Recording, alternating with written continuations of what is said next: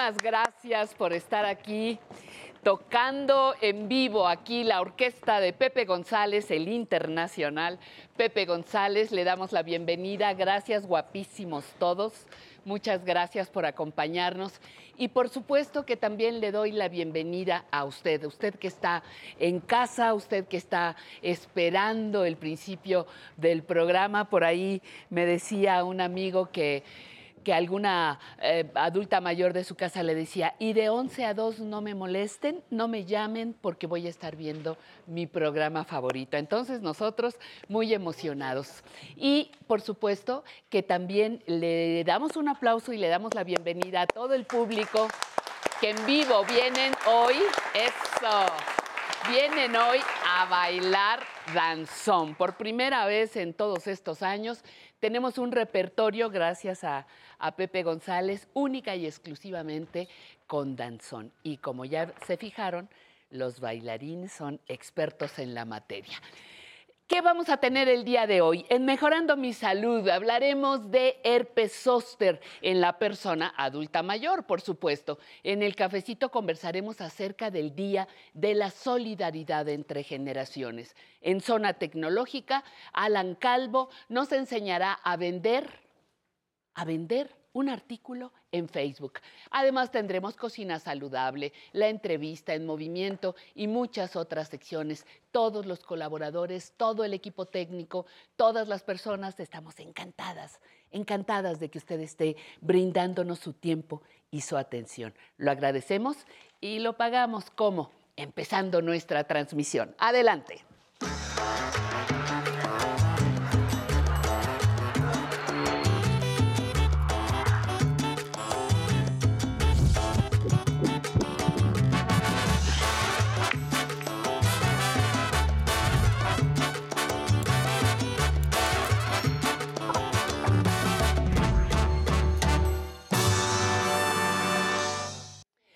Besar es una necesidad, besar es un arte, besar es comunicación, besar expresa amor, saludo en Occidente, se ha inmortalizado, por ejemplo, en el arte, la pintura, la escultura, la poesía, en el cine, aunque todavía en el siglo XXI existen culturas que lo prohíben. Hoy le invitamos a hablar de la importancia del beso, que por cierto hace mucho bien a nuestra salud.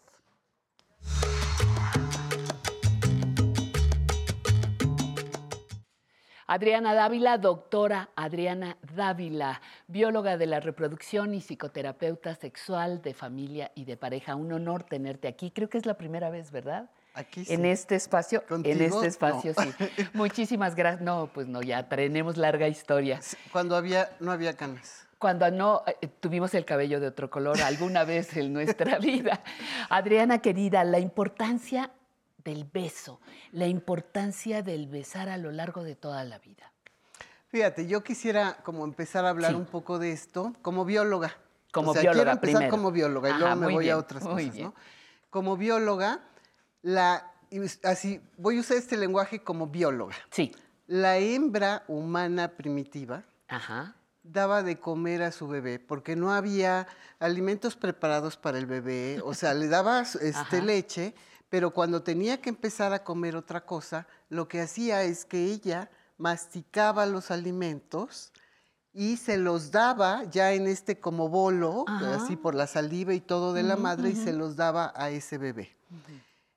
Ahí es el origen del beso, lo cual tiene un significado gigantesco en términos de la especie. Para la vida, para, la Para, para vivir, o supervivencia. sea, el beso y el contacto de las bocas es importantísimo para la supervivencia de la Qué especie. increíble. Ajá. O sea, desde, Desde ahí, allí. desde ahí arrancamos, ¿no? Ajá. Luego vienen otros pensadores. Vienen, por ejemplo, Freud.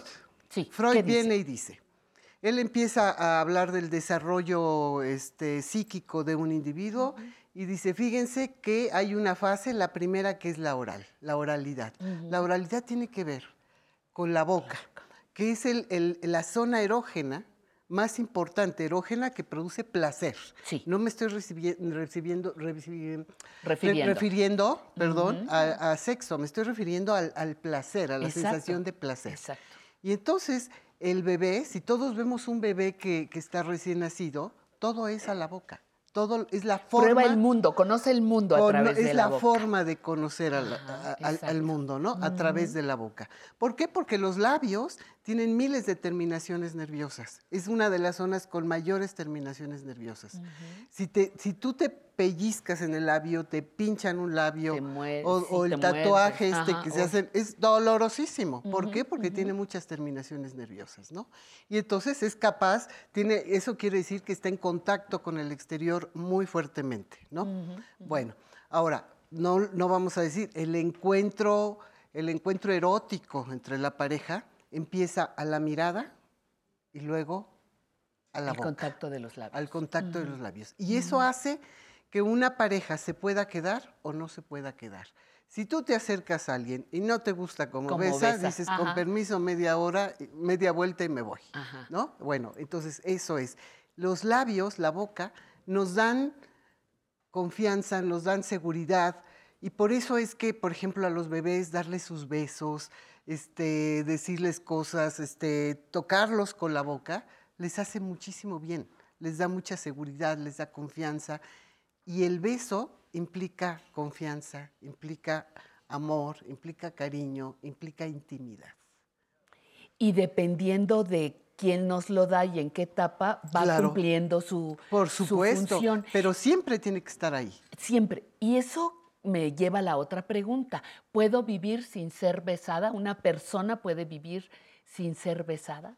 Bueno, sí puede vivir, pero hay un déficit eh, de afecto brutal, porque es, es la señal de afecto.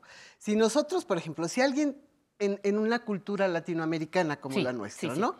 Si alguien te saluda nada más de mano así, bueno, no, no hablemos de la pandemia, ¿no? Ajá, Pero no, no, no, fuera de la sin pandemia. pandemia. Te saluda así nada más, te está poniendo una distancia, no te está poniendo intimidad.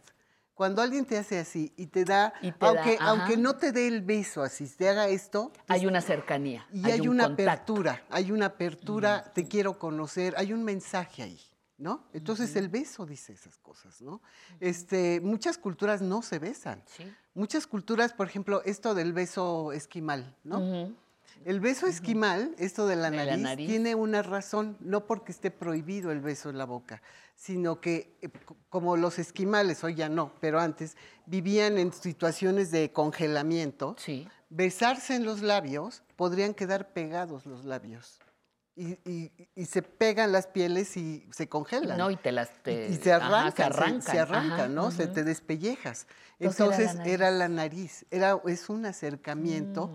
sustituto del beso con la boca porque por las condiciones climatológicas. Fíjate, eh, eh, hablas de que el, el beso es como una apertura, una invitación a la intimidad, al contacto, al conocernos. ¿Por qué dicen lo van perdiendo algunas familias cuando los hijos son grandes y algunas parejas después de mucho tiempo de vivir juntas? Mira. Son dos cosas diferentes, Son cosas pero- diferentes, pero, pero tienen que ver con lo mismo, A ver, quizá. Quizá porque hay un entendimiento de que en la vida adulta, y es un error, ¿eh? de Sí. que en la vida adulta ya no se necesita ese afecto y ese cariño. El Ajá. afecto y el cariño se necesita desde que naces hasta que te mueres. Exacto. Siempre, siempre se necesita, es una necesidad humana. Cuando yo oigo en parejas, por ejemplo, ¿no? Una de las cosas que para mí es un síntoma cuando yo veo parejas, yo soy terapeuta de parejas sí. y atiendo parejas, yo sí les pregunto si se besan, ¿eh? Y muchos de ellos se sorprenden de la pregunta y dicen, porque caen en cuenta que tienen mucho tiempo de no besarse. De no besarse. Y eso dice mucho de la conexión, conexión emocional que tenga la pareja.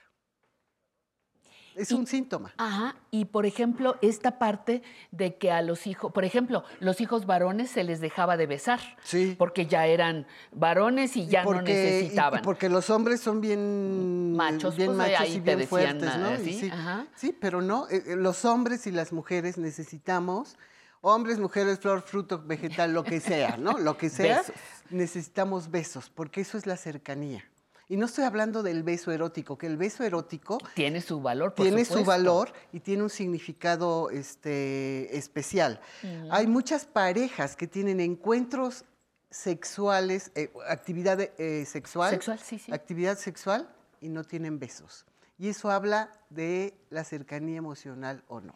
Y hay otras parejas que tienen actividad sexual solo con los besos. Exactamente. Ay, que puede ser. Y sobre todo con la edad, que- Claro. que, que, pues la Van- maquinaria va- se va desgastando y va cambiando cambiando, todo eso. estrategias. Y se, pero la, la- el erotismo se puede manifestar. Yo les digo a mis pacientes, mientras haya manos y boca, se puede hacer todo. Todo, todo, bueno, y ya habrá quien no los tenga y, y- e inventará. El- el chiste es inventará. ser creativo en asunto. Exactamente. Oye, doctora, y otra cosa, ¿qué pasa en mi cuerpo que siento tan rico cuando recibo un beso? Bueno, es- Sobre todo ese beso cariñoso, amoroso o erótico, pero hay besos que transforman.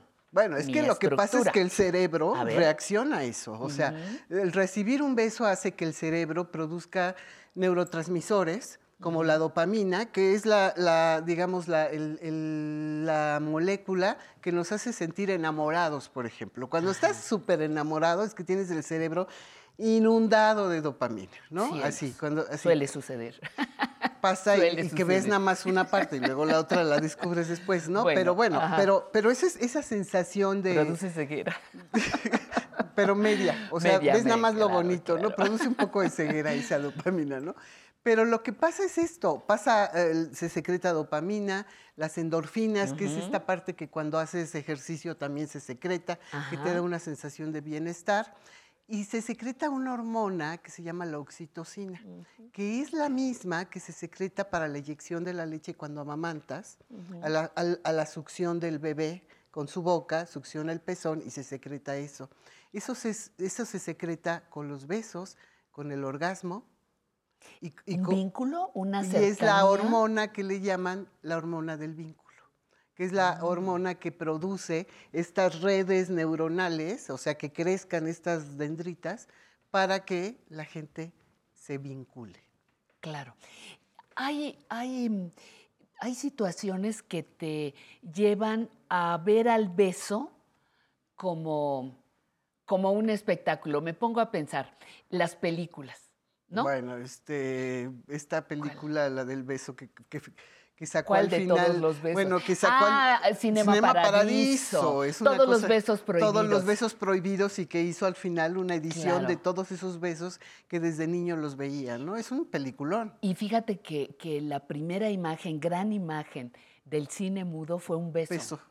Y causó horror, porque cómo nos atrevíamos a filmar, bueno, el que filmó, Sí. este, el beso. Entonces, lo que te iba a decir, eh, como que ese, ese, el que alguien se bese puede resultar incómodo para algunas personas y no necesariamente el beso erótico, sino por, por qué de momento puede incomodarnos un beso. A eso iba. Te decía, para algunos Sí. es como un espectáculo. Mira, yo pienso, ahorita digo, no la traía preparada ni Ajá. nada, pero ahorita que No, te pero- estaba escuchando, Ajá. pienso que, que a veces cuando nos cuesta tener intimidad, ver cómo otros tienen habilidad para tener la intimidad, entre que nos da envidia y nos asusta, porque a veces no tenemos posibilidad de tener intimidad, intimidad emocional, ¿eh? no, no, no nada más la sexual, sino intimidad emocional Sí, sí. y nos cuesta trabajo tenerla y entonces ver que alguien la puede tener y que a lo mejor nos cuesta trabajo porque nos da mucho miedo, porque la intimidad implica encuerarte del alma, pues. Exactamente. te- muchas personas se sienten vulnerables.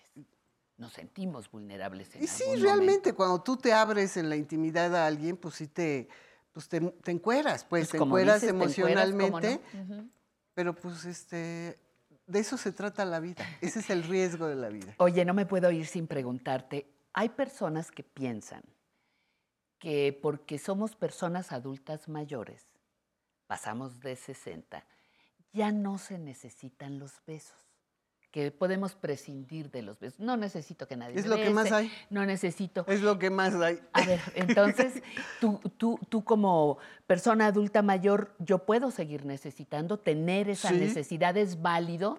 Por no estoy dependiente, enferma, este, loca por querer.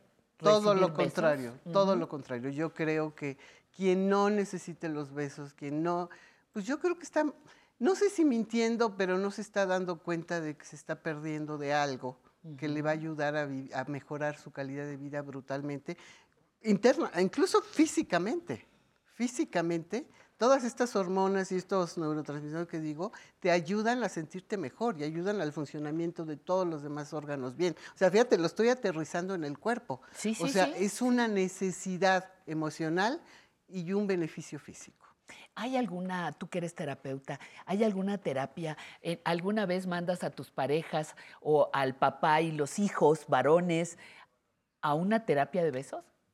Que les digas, ¿tienen que volver a besarse? No, ¿Cómo, cómo no, se no maneja lo hago eso? yo así porque yo no trabajo tan directivamente, pero sí cuando veo una familia y veo que hay, que hay cuestiones que les cuesta trabajo tocarse, acercarse, etcétera, etcétera, yo hago maniobras en la consulta donde le digo, a ver, señor, siéntese con su hijo, a ver, este, tóquele la mano, o sea, como enseñarlos a tocarse, pues, a tocarse bien, a tocarse amorosamente, etcétera. Y ves que a veces hay gran dificultad para ello, ¿no? ¿Por qué nos extraviamos en ese camino del afecto, de la falta de besos? de Yo la creo falta que la educación es muy mala, la cultura no nos ayuda.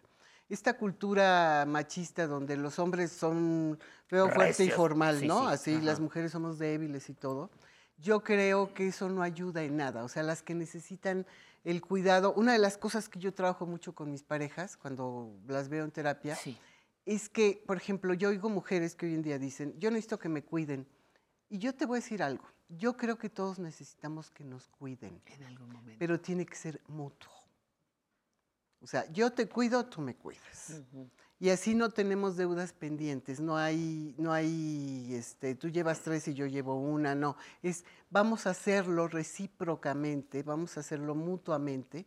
Y esto de, de hacerlo mutuo es algo que genera, genera bienestar, dando y dando. O sea, Claro, y además otra cosa linda que sería pretexto para, para hablar, conversar otra ocasión es, quien fue cuidado también sabe cuidar. Claro, por Eso supuesto. Y hay personas que no fueron cuidadas, pero lo bueno, la buena noticia es, Es- que pueden aprender. Exactamente. Esa es la buena Adriana, noticia. un placer que hayas estado aquí en este día tan lleno de cosas para ti. Y te agradezco muchísimo que hayas estado con nosotros. Yo a usted le agradezco que se haya puesto al tanto de este tema tan importante. ¿Por qué? Porque viene el Día Internacional del Beso. Por eso hablamos de eso el día de hoy. Regresamos, esto es Aprender a Envejecer. Aprender a envejecer el programa sin igual. Aquí en el 11 ya comenzó. Aprender a envejecer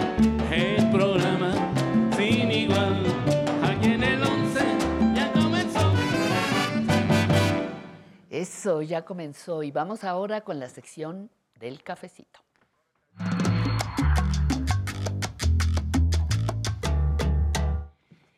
¿Conoce usted lo que es la solidaridad entre generaciones? Le cuento. En Holanda hicieron un experimento. En una casa de personas mayores dieron alojamiento casi gratuito a estudiantes que se comprometían a convivir dos horas diarias con las personas adultas mayores que allí vivían. En otro centro, permitían que los niños de un kinder visitaran a personas mayores con algún grado de demencia o alguna otra discapacidad. ¿Cuáles fueron los resultados? Pues en primer lugar, que las personas adultas mayores tenían con quién conversar y se sentían estimuladas eh, con estas actividades. Los jóvenes del primer caso lograban establecer hasta buenas amistades con sus anfitriones. Y en el segundo, los menores no mostraban ningún tipo de rechazo hacia sus vecinos con algún tipo de demencia. La convivencia intergeneracional nos beneficia a todas las personas. Aprendemos a mirar la vida de una manera distinta, quizá más simple. Se pone en práctica la solidaridad. Disminuyen los prejuicios hacia la vejez y también hacia los jóvenes. En otras palabras, se combate el edadismo. Se le teme menos a la soledad. Se puede llegar a desarrollar un compromiso social La convivencia entre generaciones nos beneficia. Cuestionemos nuestros prejuicios sobre los otros, sobre las otras, y quizá nos demos la oportunidad de construir una mejor sociedad. 29 de abril, Día de la Solidaridad entre Generaciones. Vámonos con Pepe González y su orquesta y esto que se llama teléfono de larga distancia. Adelante.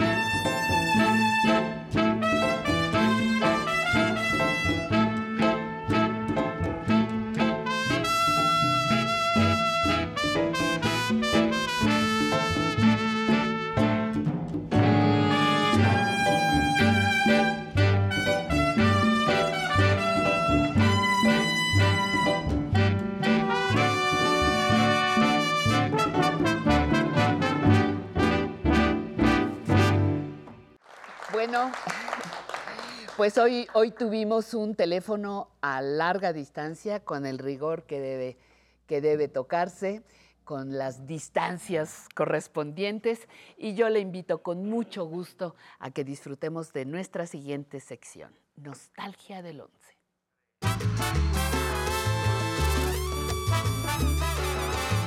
Álvaro Cueva, ¿cómo estás? Yo siempre que estoy contigo, mi patria el más feliz del y ya mundo. te dije que me lo voy a creer y voy a caminar así despegadita del piso. Ay, ¿eh? créetelo. Además con estos músicos maravillosos, con ustedes que bailan increíble algún día, algún día. Y por supuesto con este privilegio de poder entrar a sus hogares, porque hoy sí tenemos una nostalgia del 11 muy, muy, muy, muy especial, Pati. Prepárate Me fuerte. estoy asustando porque estoy leyendo aquí una cosa que, una Eh. cosa que me va, que me da, que me da. No, ¿Qué no, me es, es con mucho amor, es con mucho respeto. A ver. Les voy a explicar. Creo que la nostalgia tiene sentido cuando uno la aprovecha para recordar de dónde viene, cuando uno la aprovecha para recordar quién es. Y nosotros en Aprender a Envejecer nos sentimos muy orgullosos de nuestras raíces, de Patty Kelly, y hay una sección que tenemos que recordar porque está llena de aportaciones. Son estas entrevistas maravillosas, estas entrevistas gloriosas que Patty nos ha regalado desde que inició esta emisión y que tienen muchas cosas que ahorita la voy a obligar a que nos cuente. Goce.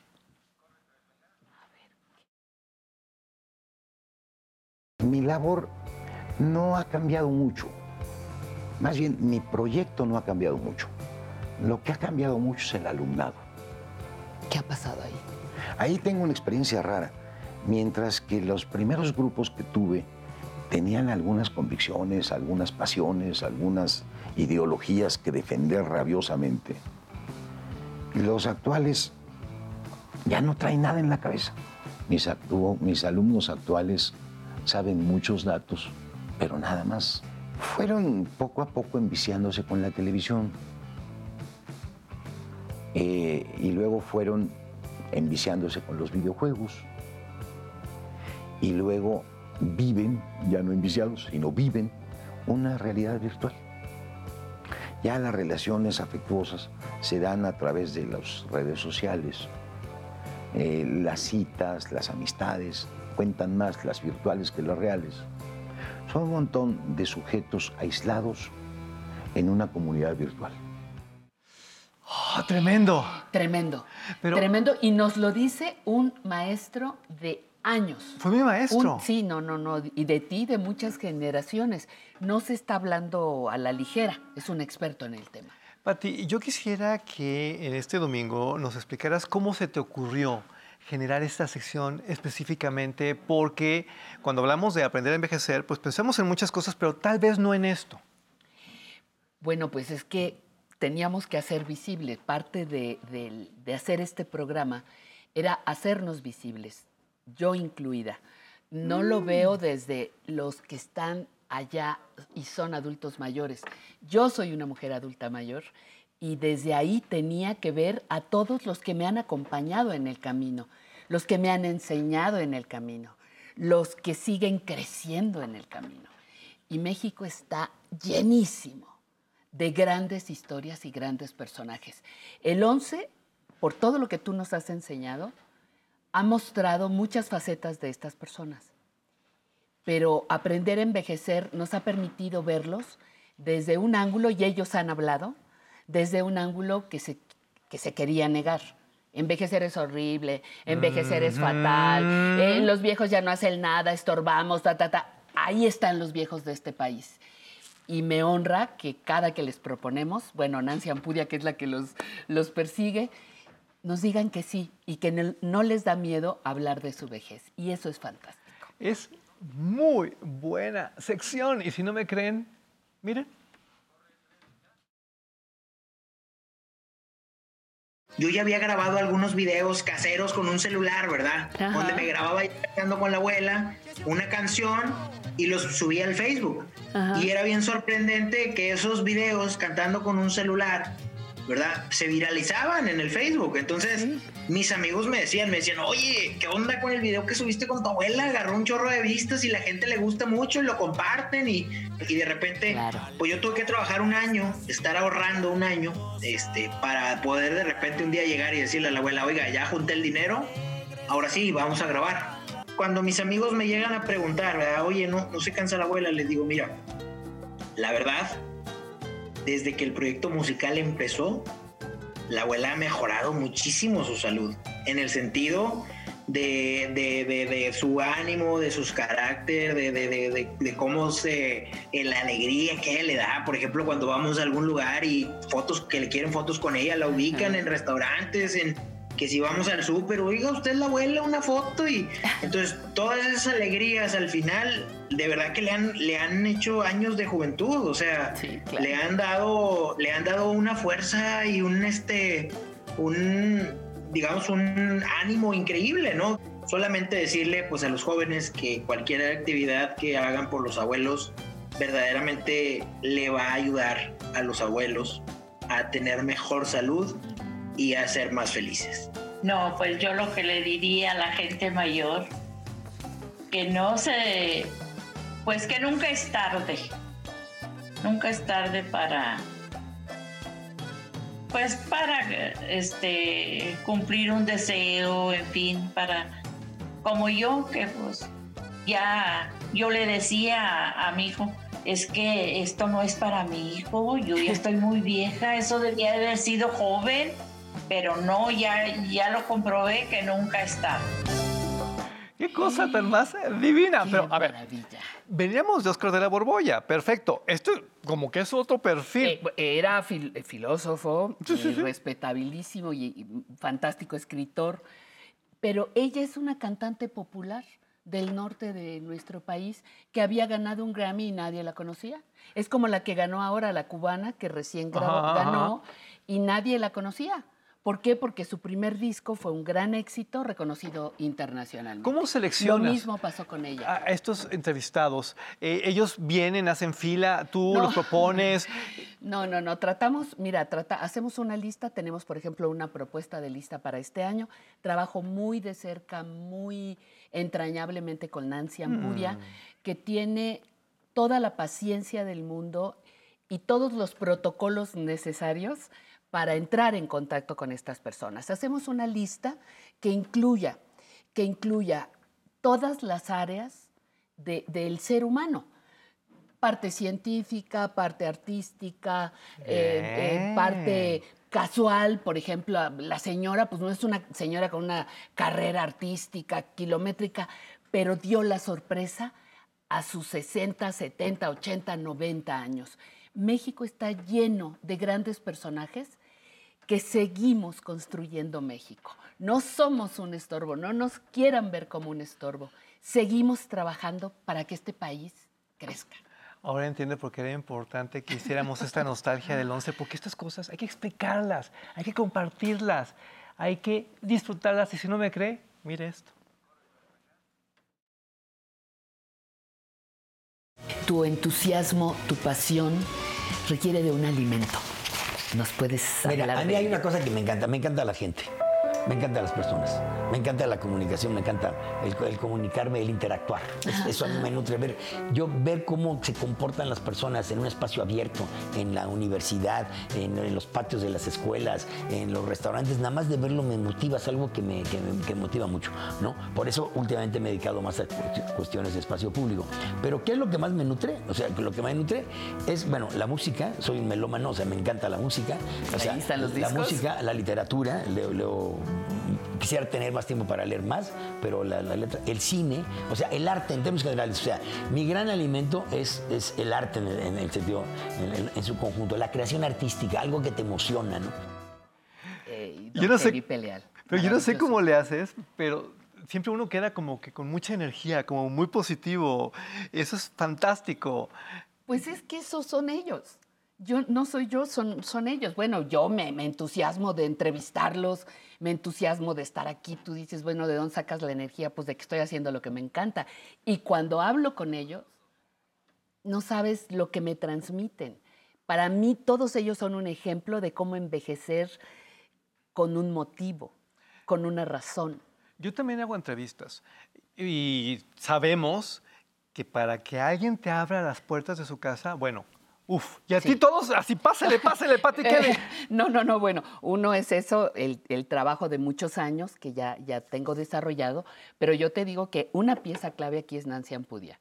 Y te hablo de los protocolos porque cada persona tiene sus, vamos a ponerlo, sus peticiones, sus exigencias, sus condiciones. Entonces Nancy es este, este vínculo que nos permite que lleguemos el equipo, porque yo voy apoyada por el equipo técnico, el sonido del 11, por un realizador. Muchos de estos los han hecho compañeros que ya no están, otros que siguen aquí, pero el llegar aquí, aquí rápido porque tenemos que salir, porque no, perfecto, vámonos rápido, siéntate, instálate pronto. No, hombre, está feliz de que vengan, nos invita a su jardín. Hay quien nos recibe con comida, ¿no? Me encantó Reina Barrera, nos recibió Sí. con unos tacos de canasta, unos, este, hay quien te da café, hay quien, hay quien no puede darte nada, no, no es, no es requisito, ni mucho menos. Pero a lo que voy es a que cada quien es un anfitrión como puede, como quiere, como dan las condiciones, como está su tiempo también. Hay quien abre un espacio para recibirnos. ¿Y, y qué le vas a pedir? Nada. Su tiempo es lo más valioso que puedo recibir. Amor con amor se paga. Vean esto porque lo que vamos a comentar no se la van a acabar. Aquí está. Entonces la parte cantada tiene ese doble, ese doble. Es decir, claro, yo estudiaba la letra, no la música. Pero luego hicimos un grupo de canto en mi casa con mi esposo, Antonio La Torre, y cantábamos canciones de los cancioneros antiguos. Y yo, claro, escogía las que, las que tenían que ver con mi tema. El texto de esas canciones era justamente de lírica popular. Claro.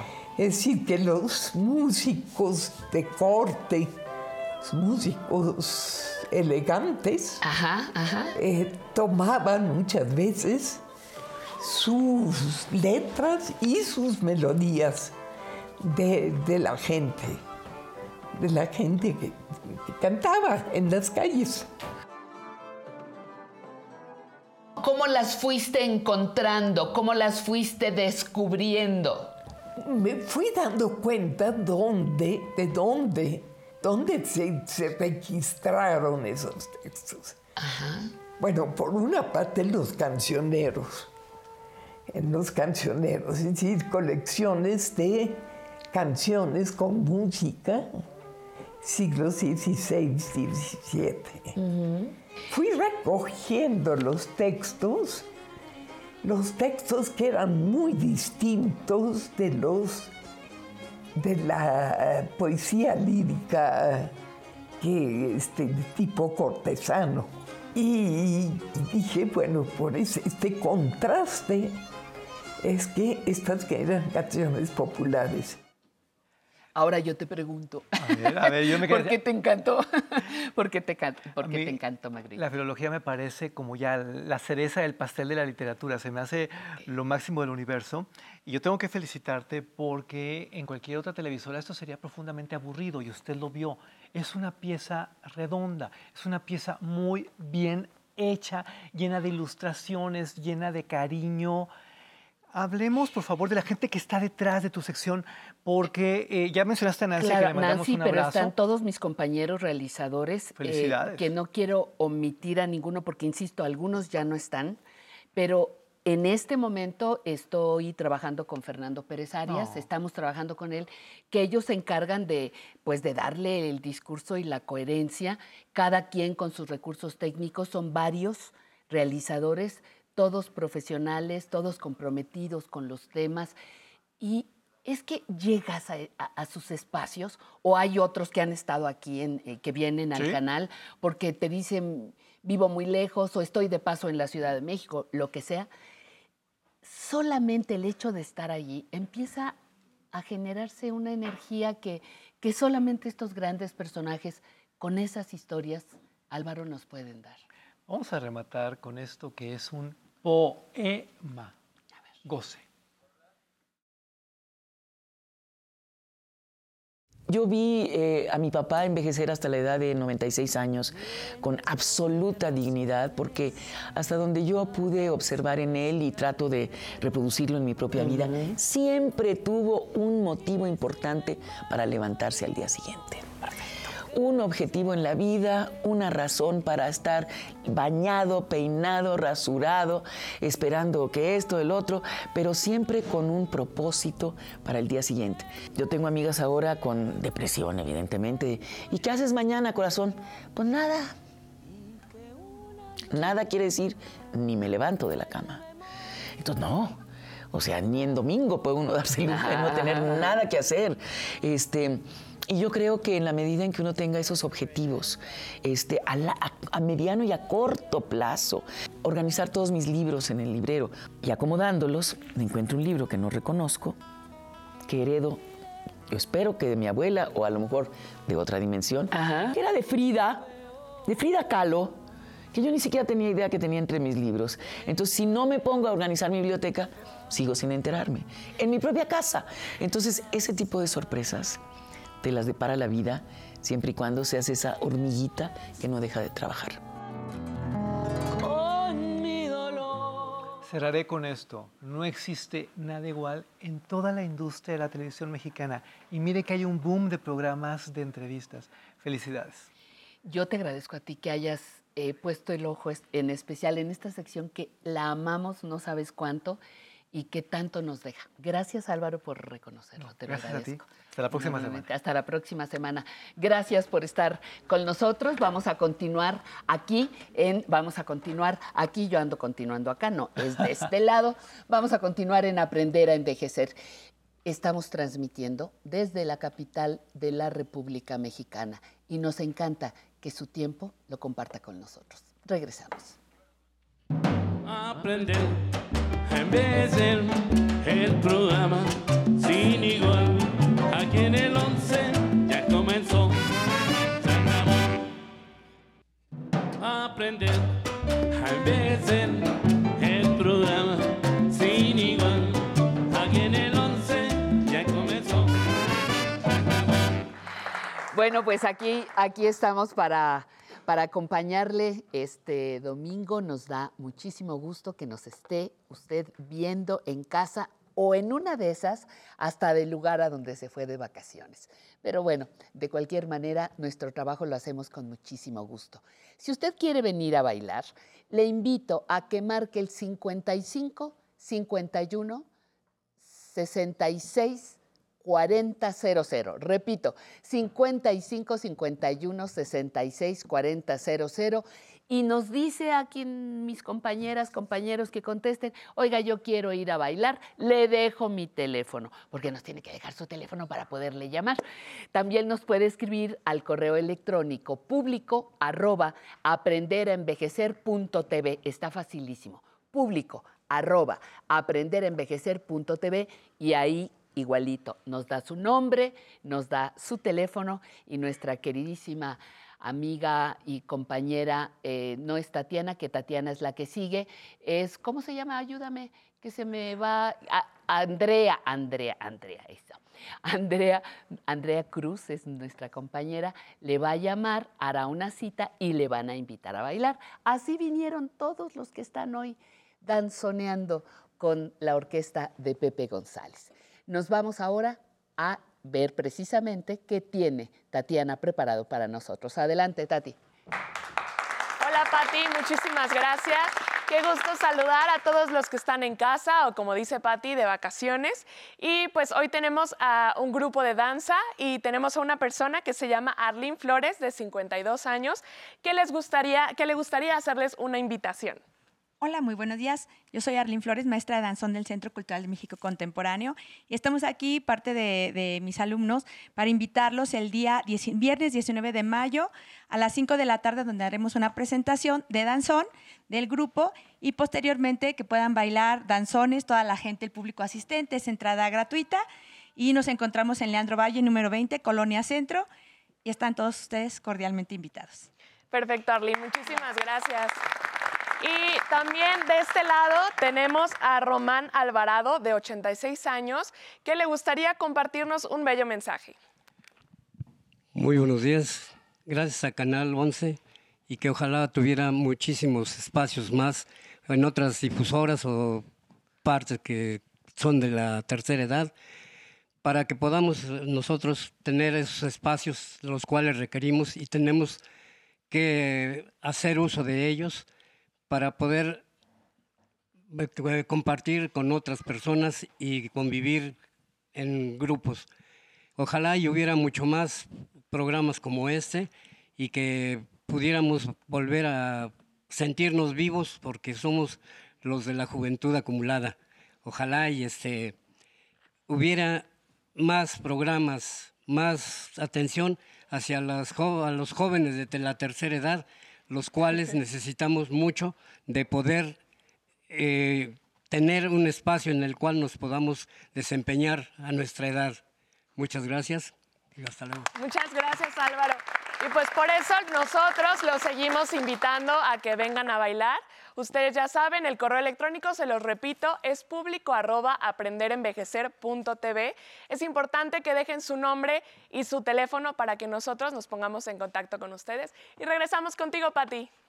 Muchas, muchas gracias. Y ahora vamos a pasar a la siguiente sección con un súper tema, mejorando mi salud.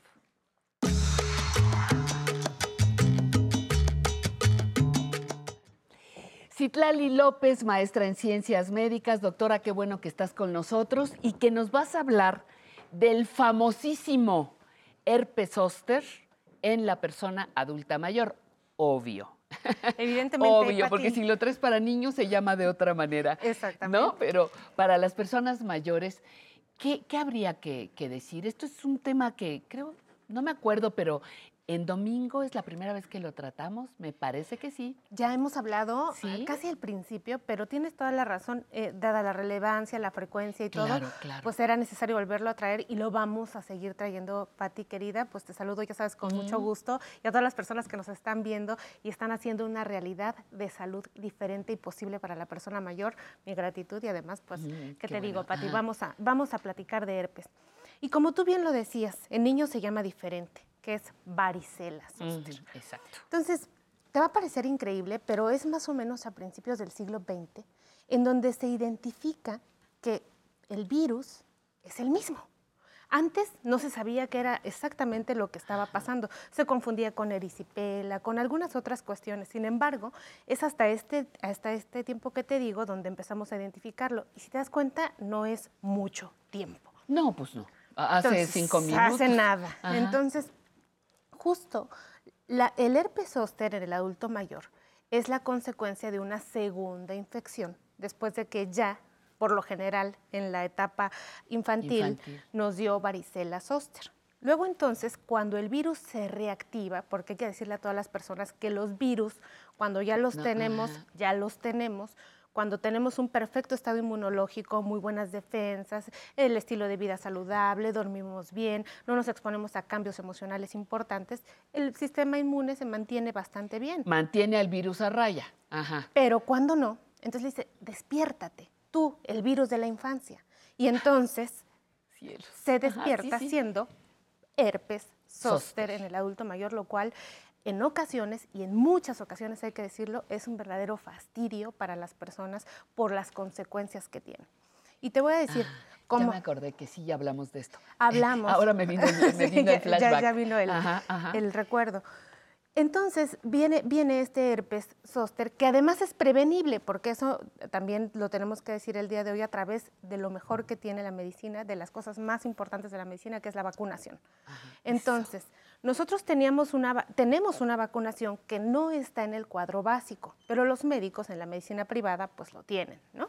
Algunas farmacias también ya lo tienen en- dentro de sus catálogos para la vacunación y es Anteriormente vacunábamos mucho a las personas más de 50 o más de 60 años que tienen factores de riesgo solamente. Ahora ya sabemos que todas las personas se tienen que vacunar para que no eh, tengan herpes zóster.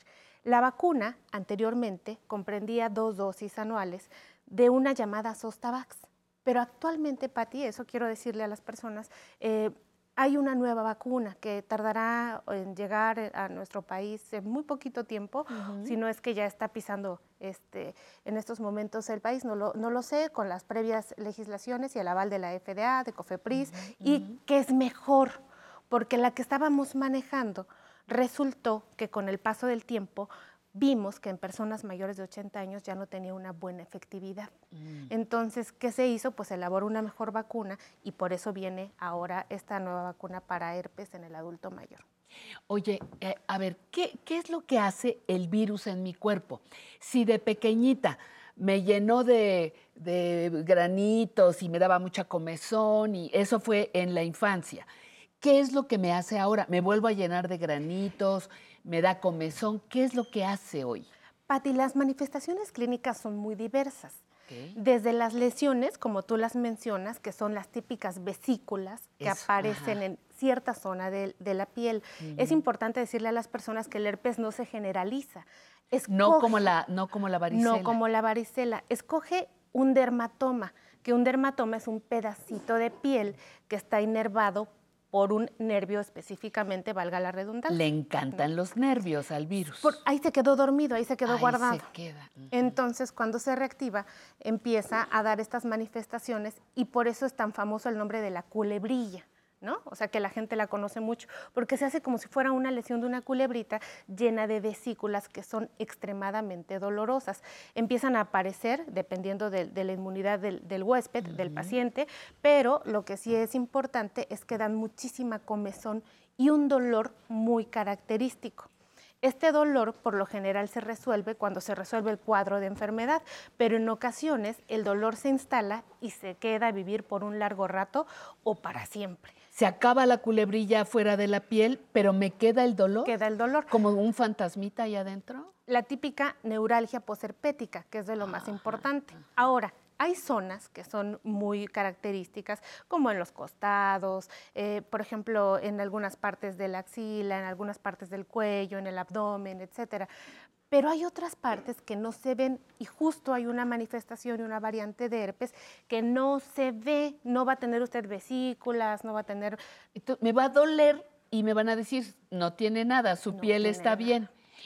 ¿Y cómo, cómo logras diagnosticar? que no, pues es, es, es, totalmente un arte eso, por eso siempre hay que estar, o sea, no se vale tener una ronchita y decir, pues ponte esta pomadita que refresca o ponte este otro remedio o este otro porque puede ser algo peligroso. Hay manifestaciones incluso neurológicas del herpes que ocasionan meningitis o, o bien otros problemas importantes para las personas y que son prevenibles si nos ponemos a pensar. Por supuesto que esto ya requiere una sofisticación en el diagnóstico bastante, bastante elevada, sí. ¿no? Y sobre todo tener lugares disponibles en donde se hagan suficientes paneles virales para las cosas que las personas están teniendo. Lo importante aquí es decirles que este tipo de, de, de problema de salud pues es prevenible si se vacunan, que actualmente no sabemos, esperemos que pronto ya se pueda estar eh, ingresando en la cartilla de vacunación de la persona mayor, pero actualmente... Ah, pero a ver, dime una cosa si tuve varicela en la infancia, hombres y mujeres por igual, ¿verdad? Hombres y mujeres tuvieron varicela, es muy probable que exista herpes zóster en la adultez mayor o en la madurez o en cualquier otra etapa de mi vida adulta. Mira, en cualquier otra etapa, sin embargo, en la persona mayor está este postulado de la inmunosenescencia, sí, que es que disminuye el sistema inmune, de acuerdo a la edad.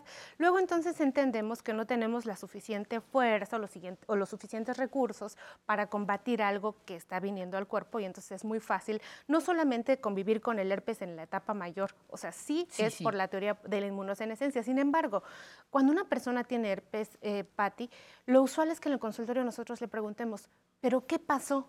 Y la gente te dice, no, bueno, lo que tengo, doctora, es que, pues no sé, yo creo que fue algo de la temperatura, pero no asocian muchas veces a uno convivir con los nietos, que es sí. frecuente, que los nietos a través de la varicela traigan el herpes eh, después.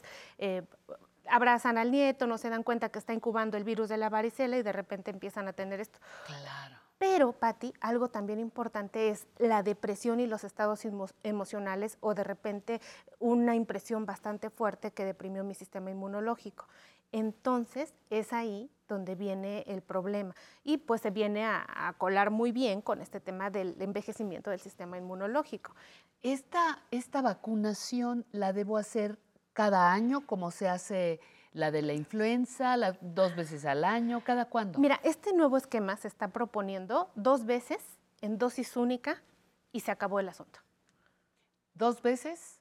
Dosis únicas cada seis meses y, y se, se acabó, acabó, el asunto. Y se acabó el asunto. Y como Muy... todo en esto, es un vamos a ver cómo se comporta en la población. Ojo, este tipo de vacunas no solamente sirve para prevenir, sino es parte del tratamiento de la neuralgia posherpética.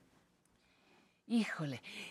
Hay una pregunta del público, por favor. Hola, ¿cómo está? Buenas tardes. Buenas tardes, mi nombre es Graciela Olivo, tengo 66 años y mi pregunta para la doctora es, a mí me salen herpes en el labio, entonces eh, se me quita, pero al poco tiempo me vuelve a salir en el mismo lugar. ¿Hay algún tratamiento para que se me termine de quitar de en el labio?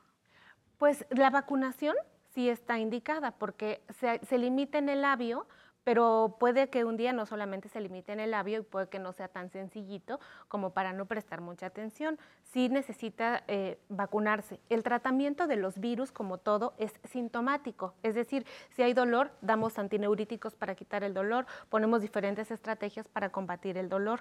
Y si está activa, eh, está activo el proceso viral, damos un medicamento que se conoce como antiviral para que atenúe la reacción del virus.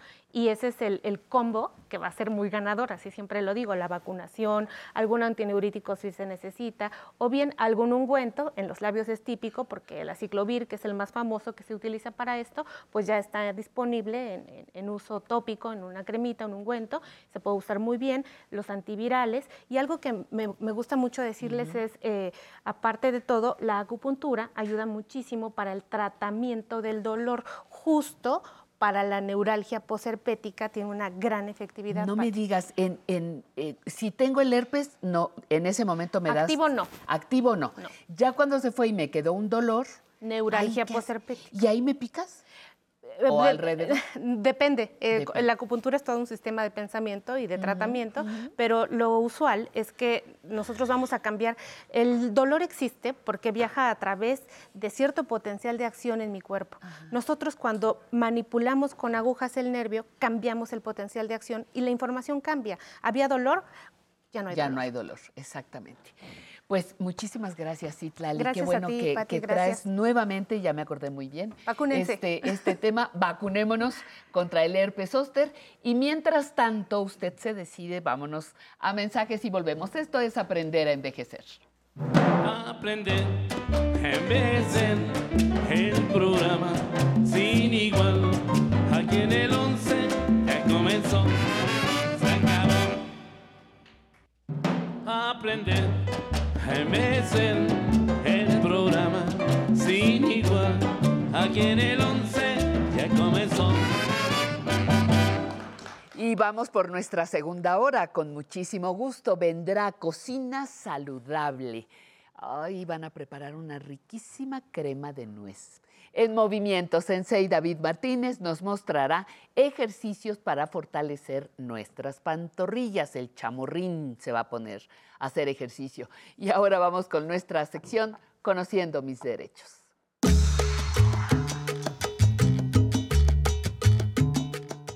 Hola mi Pati, ¿cómo estás? Pues acá de este lado del estudio con un tema bien interesante que les traemos el día de hoy. Dudas respecto de las hipotecas. Tú bien sabes que sin lugar a dudas esto es muy importante de conocer para que no pongamos en riesgo nuestro patrimonio. Y para ello nos acompaña Lázaro Peña Ruiz, quien es corredor público número 36 de la Ciudad de México y además coordinador de la Comisión de Derecho Mercantil del Ilustre y Nacional Colegios de Abogados de México. ¿Cómo está Lázaro? Muchas gracias por venir el día de hoy a conversar con nosotros respecto de las hipotecas. Muy bien, Nancy, muchas gracias por la invitación. Encantado de estar contigo y tu público. Pues para empezar, ¿qué es una hipoteca? Porque esa palabra la oímos mucho, pero luego ni sabemos de qué estamos hablando. ¿Qué es la hipoteca? La hipoteca es un contrato. Es un contrato, le llamamos los abogados de garantía. Un contrato en el cual una persona pone un bien a disposición de un acreedor para crear un vínculo legal respecto de ese bien para que pueda ser ejecutado solamente si el- la obligación principal que garantiza no es satisfecha por la persona. En palabras un poco más sencillas, yo he pedido un préstamo, me piden que dé una garantía para de- que yo pruebe o garantice justamente que lo puedo pagar, que lo voy a pagar, y entonces yo ofrezco un bien inmueble para garantizar que voy a pagar el préstamo que estoy solicitando. Esa puesta a disposición del inmueble se hace mediante un contrato de hipoteca, que es un contrato accesorio del contrato de préstamo principal. ¿Ante quién puedo tramitar las hipotecas? Usualmente estamos hablando de que eh, cuando pido un préstamo a una institución bancaria, una institución de crédito, eh, ellos son quienes nos van a pedir que eh, celebremos el contrato de hipoteca. El contrato de hipoteca se debe celebrar en escritura pública ante un notario público. Usualmente se celebra tanto el contrato de crédito como el contrato de hipoteca en la misma escritura pública.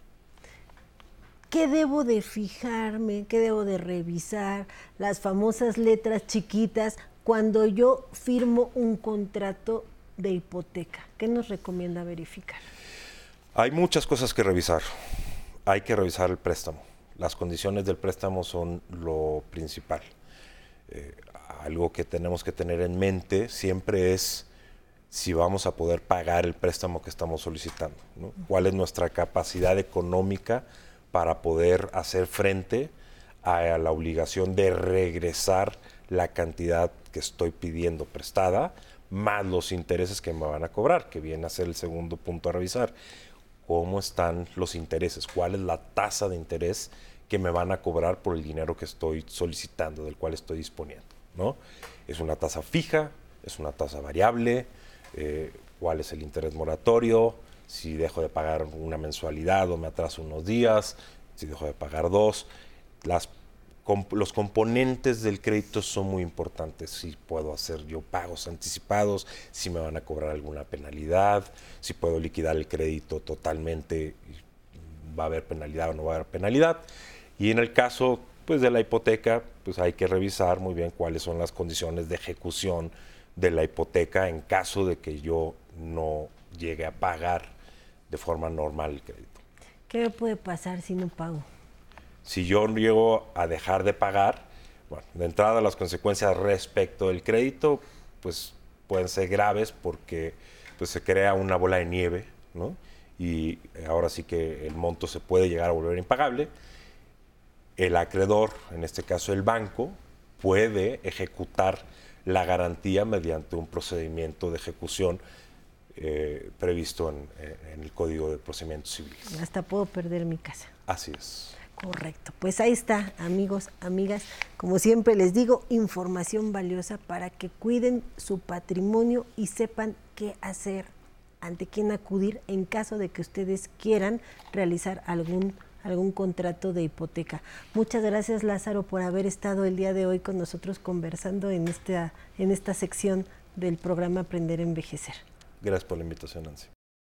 Y bueno, pues ahora nosotros les invitamos a que vengan a bailar todos los amigos que nos acompañan el día de hoy. Unos más, otros menos, pero hicieron el mismo trámite. Somos un grupo, queremos ir a bailar. Soy una pareja, eh, voy con mi esposa, queremos ir a bailar. Somos un par de amigos que queremos estar ahí en el programa y todos, todos y todos y todas pueden venir a nuestro programa. Andrea Jocelyn Cruz es la amiga, la compañera de trabajo que se hace cargo de llamarles, invitarles, agendarles en la cita y venir a bailar con los mejores grupos que les podemos ofrecer. No se les olvide, tenemos un correo para que nos, nos escriban, es el correo público arroba aprenderaenvejecer.tv y tenemos un teléfono también, recuérdelo, anótelo por ahí, 55 51 66 40 00. Y si quiere comunicarse con nosotros, hágalo a través de esta línea telefónica, porque Cecilio García Horta ya nos habló desde Mazatlán, Sinaloa, nos hace una propuesta sobre tema. Muchísimas gracias, claro que sí lo vamos a tomar. Eh, nos saluda Camerina Virgen Delgado. Dice que quiere mandar saludos hasta Cerro Azul, Veracruz. Desde Sinaloa, desde Culiacán, Sinaloa, María Guadalupe Dávila Paredes también le mandamos un saludo. Francisco López de Rivera dice, cada vez que hay un corte musical nos ponemos a bailar pues con cada corte, ya saben, eh, aquí el día de hoy con, con, Pepe González y su orquesta. Y nos ponemos a bailar, saludos desde Poza Rica, Veracruz también. Esto nos dice Ariadna, otra de las bailarinas en casa, Marta Yolanda Yáñez, dice que nos manda un saludo. Eh, Guadalupe Maldonado, le gusta mucho el programa y a sus 95 años nos sigue. Tenemos más llamadas, pero por el momento le tengo que presentar la siguiente sección. Cocina saludable. Y hoy hablarán de crema de nuez. Disfrútela.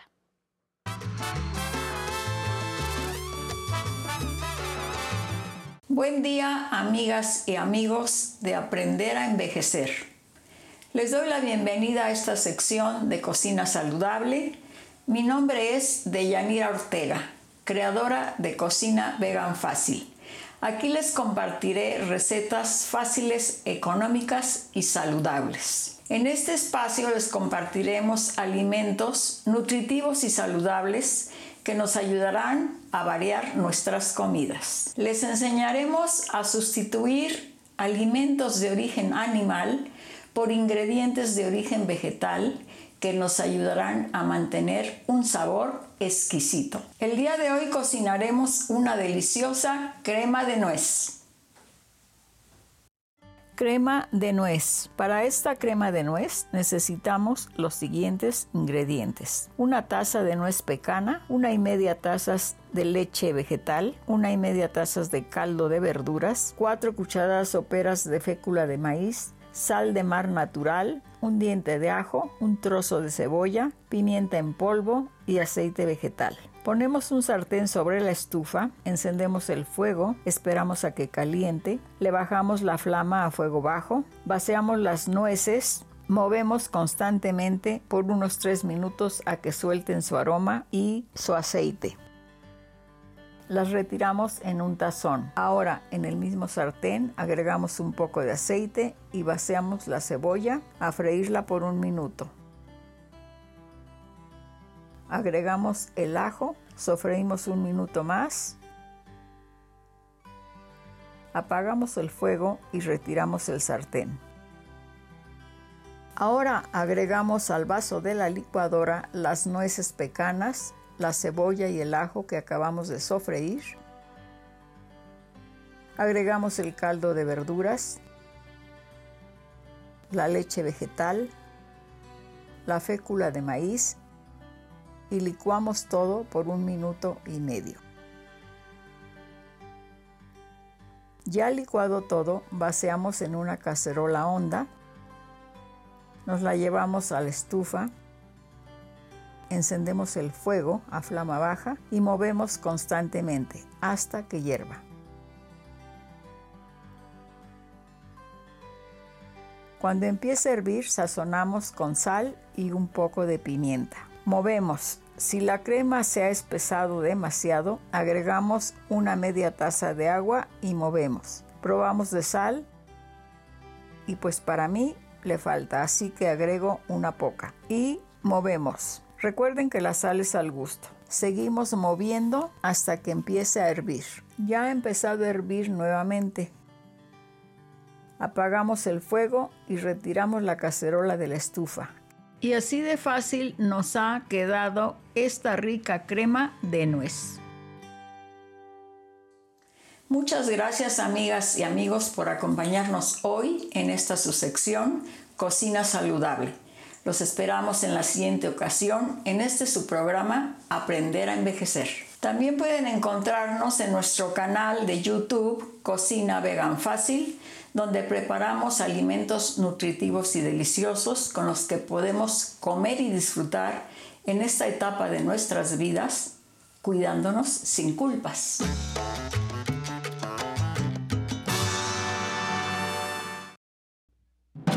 aprender envejecer el programa sin igual aquí en el 11 comenzó.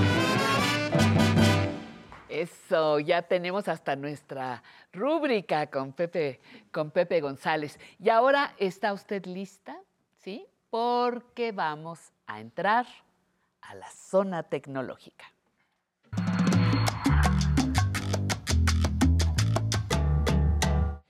Todas las personas están esperando, mi querido Alan Calvo, cuál es el tema de hoy. Nos pareció como raro, a mí me pareció que decía, ¿qué? ¿Qué vamos a vender? Pues, ¿cómo está eso?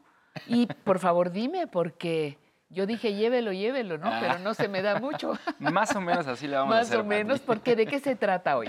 Pues mira, hoy vamos a aprender a vender un artículo en la plataforma de Facebook. Ajá. Porque eh, esta aplicación no solamente sirve para estar al tanto de la vida de nuestros amigos y conocidos, sino que también nos ofrece diversas herramientas y entre ellas es eh, la aplicación o el apartado de eh, Marketplace, que quiere decir mercado. Es como un supermercado de- en Facebook. Ajá. Entonces, en él yo puedo vender o comprar diferentes artículos cercanos a la zona en donde yo vivo. Entonces, hay, eh, ¿por qué vimos este tema, Pati? Porque se me hizo muy interesante, porque hay muchas personas que tienen cosas en casa que ya no utilizan y que están en buen estado. Entonces, en esta plataforma podemos vender tanto artículos nuevos o usados, no hay ningún problema. Entonces, eh, tenemos cosas ahí en casa que ya no utilizamos, los podemos vender. Incluso, ¿sabes qué? Eh, eh, en alguna ocasión en el Festival del Adulto Mayor me encontré con personas que hacen cadenitas, que hacen bisutería, que hacen ese tipo de, de- de joyería, por ejemplo. Sí, sí, sí, no, muchas Y que lo quieren cosas. vender. Exacto. Ah, ahí está el, el meollo del asunto. Sí. Claro, claro. Hay, y, y además te sorprenderías Ajá. de la cantidad de trabajo artesanal con el mejor de los, de los valores para la palabra artesanal que son capaces de hacer las personas mayores. Por supuesto. Entonces, a través de esta plataforma podemos difundir esos artículos para que tengan una mayor, este, un número mayor de ventas. Exacto. Y pues le entramos rápido. Yo ya estoy lista. Perfecto, no, me no- parece muy no bien. fabrico nada, pero ahorita aprendo algo rápido. Oye, Pati, para Ajá. que no fabriquemos, porque tenemos muchas cosas en casa a veces que ya no utilizamos. Y fíjate- eso también lo podemos vender. Sí, sí, y, y ahora que descubrí el grado de contaminación Sí. que produce la ropa, Sí. hay que propiciar el trueque o el reciclaje Así de es. toda esa toda esa ropa que no usamos hoy y que a ti te queda para mañana, ¿no? Exacto, y eso es muy importante, Pati. Incluso no, no vender artículos. Hay, hay cosas que, tam- que tal vez ya no ocupamos y podemos donarlas, podemos regalarlas. Entonces, esta es una excelente opción para hacer este O el este trueque, yo insisto. Exacto, o el trueque Me también. hace falta tal cosa o por este libro yo te doy esta playera También. o algo que además es entre entre particulares, ¿no? Así es, eso es lo Pero más bueno, interesante. muy bien. Estamos listos. Muy bien, Pati. Entonces, mira, vamos a entrar, a nuestra ¿a aplicación de Facebook. Sí. Y una vez que estemos en la página principal, vamos a elegir en la parte inferior el icono de carpa, ya sea en el dispositivo Android o iOS. O también podemos tocar en, el menú que es más, que son las tres líneas horizontales, ya sea en la parte superior o inferior. Vamos a tocar en ella y vamos a ir al apartado Marketplace, que es esta carpa. Y entonces aquí me muestra todos los artículos que se están vendiendo cercanos a la zona en donde yo estoy. Y en la parte superior encuentro del lado derecho una lupa. Esa lupa me permite buscar un artículo. Si yo estoy buscando, por ejemplo, ropa, zapatos, este, cualquier artículo que yo necesite, lo puedo buscar ahí. Ahora, abajo a la izquierda hay dos opciones. Dice vender y para ti. En este caso, como el objetivo del día de hoy es vender un artículo, voy a pulsar en esta opción. Y en la siguiente página, Patti, eh, me dice, hay un botón que dice crear publicación. En el caso de- del sistema operativo Android es muy similar, dice vender. Entonces voy a pulsar sobre ellos. Y se despliega una ventana inferior en donde me pregunta, muy bien, a ver, Alan, ¿qué quieres vender? ¿Un artículo, vehículos, propiedades en renta o alquiler? Porque además podemos rentar casas, vender automóviles, o sea, son muchas cosas las que podemos hacer a través de esta plataforma. Sí. En esta ocasión vamos a seleccionar la opción artículos. Y entonces aquí es donde yo necesito subir, eh, bueno, poner todas las características de lo que voy a vender. Lo primero que, me- que tengo que ingresar son las fotografías. Puedo subir hasta 10 imágenes. ¿Cómo lo hago? Muy sencillo. Aquí al centro dice agregar fotos. Está el símbolo más. Voy a pulsar sobre él. Abre la galería de fotos, que, eh, mi galería de fotos, y me da dos opciones. Si yo pulso sobre la cámara, puedo tomar una foto en este momento para cargarlo en la plataforma o Un- si- una foto de lo que yo quiero vender. de lo que yo quiero vender. Quiero vender esta, Esta taza. tacita. Ent- Pulso aquí, le tomo una fotografía y entonces la cargo a la plataforma. O puede ser que yo ya tenga las imágenes previamente tomadas y aquí me las muestra. Ok, te voy a pedir un favor, Ajá. Alan, perdón, abusando de tu por favor, paciencia, como siempre. Dime otra vez desde el primer paso hasta Sí. ahorita donde vamos, hasta subir fotos. muy bien. Primer punto. Primer Entro punto. Entro al Facebook. Me voy a regresar Entro un al. Facebook, por favor, por favor, para Sí. que, para que el que se, alguno de nosotros que ya se perdió lo podamos, lo podamos tomar. ¿No traen su teléfono? Sí. A ver. ¿no? Unos hacen carita que no, otros hacen carita que sí. Bueno, muy bien. Pero entonces, eh, entro a Entramos Facebook. eh, a Facebook. A Facebook. En Luego, la parte inferior está el, el icono de la carpa. Es este. voy a entrar en él. Ajá. Y luego voy a ir a la parte en donde dice vender, en la parte superior. Y aquí voy a tocar en crear publicación o vender según mi sistema operativo, el que yo esté utilizando. Aquí dice crear publicación. crear publicación. Ajá. Y me pregunta, ¿qué quieres vender, Alan? Ah, quiero vender un artículo. Excelente. Selecciono esa opción y entonces tengo que ingresar todas las características del, del objeto que yo voy a vender. Aquí voy a pulsar en foto. Vamos a vender un gimnasio, eh, Patti. Por ejemplo, voy a seleccionar esta imagen. ¿Un Hace la gimnasio selección. o un aparatito? Un aparato. Un Ah, aparato para hacer ejercicio. Porque yo ahí vi así como Sí, que ¿verdad? un gimnasio, no, no, no. Bueno, puede ser de esos que traen muchos. Sí, Eh, ajá. ¿Es de esos? Sí, un más o menos. Ah, bueno, muy bien. Sí, trae, trae diferentes este, aparatos para hacer ejercicio. Te rompí la ilusión rápido. No, no pasa nada. Entonces vas a vender un gimnasio. Vamos a vender un gimnasio o un aparato para Un hacer aparato. ejercicio. Oh, eso, mero. Eso me gusta. Entonces toco en listo y se carga la foto. Aquí hay una opción que dice cómo tomar una buena foto de tu artículo. Si yo toco sobre ese enlace, me da algunos consejos que yo puedo seguir para capturar el objeto que quiero vender. Aquí me dice que tengo que capturar detalles, tomarlo de diferentes ángulos, utilizar muy buena luz para que el objeto se vea, porque dicen que de la vista nace el amor, Pati. Sí, Entonces, claro, claro. hay que tomar buenas fotos para poder vender esto. Entonces, una vez que ya lo hice, aquí, por ejemplo, en la parte superior ya vemos la imagen cargada y voy a ponerle un título a esta publicación. Por ejemplo, vamos a poner vendo aparato para hacer Ejercicio. ejercicio o aparato para hacer ejercicio simplemente. Y luego abajo en el siguiente campo, precio, ¿en cuánto lo quiero vender? Vamos a venderlo en 5 mil pesos, Pati. Pues yo ahorita te lo, te lo doy a la salida y me lo llevo.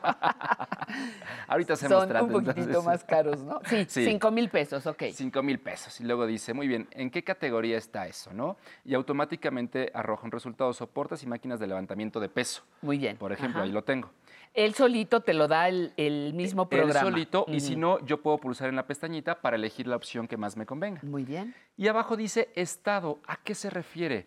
A que al estado del producto, Pues sí, nuevo, claro. usado como nuevo, usado buen estado o usado aceptable. Este está usado como nuevo. Voy a pulsar. Ajá. Muy bien. Y luego me dice la ubicación. ¿Cuál es tu ubicación?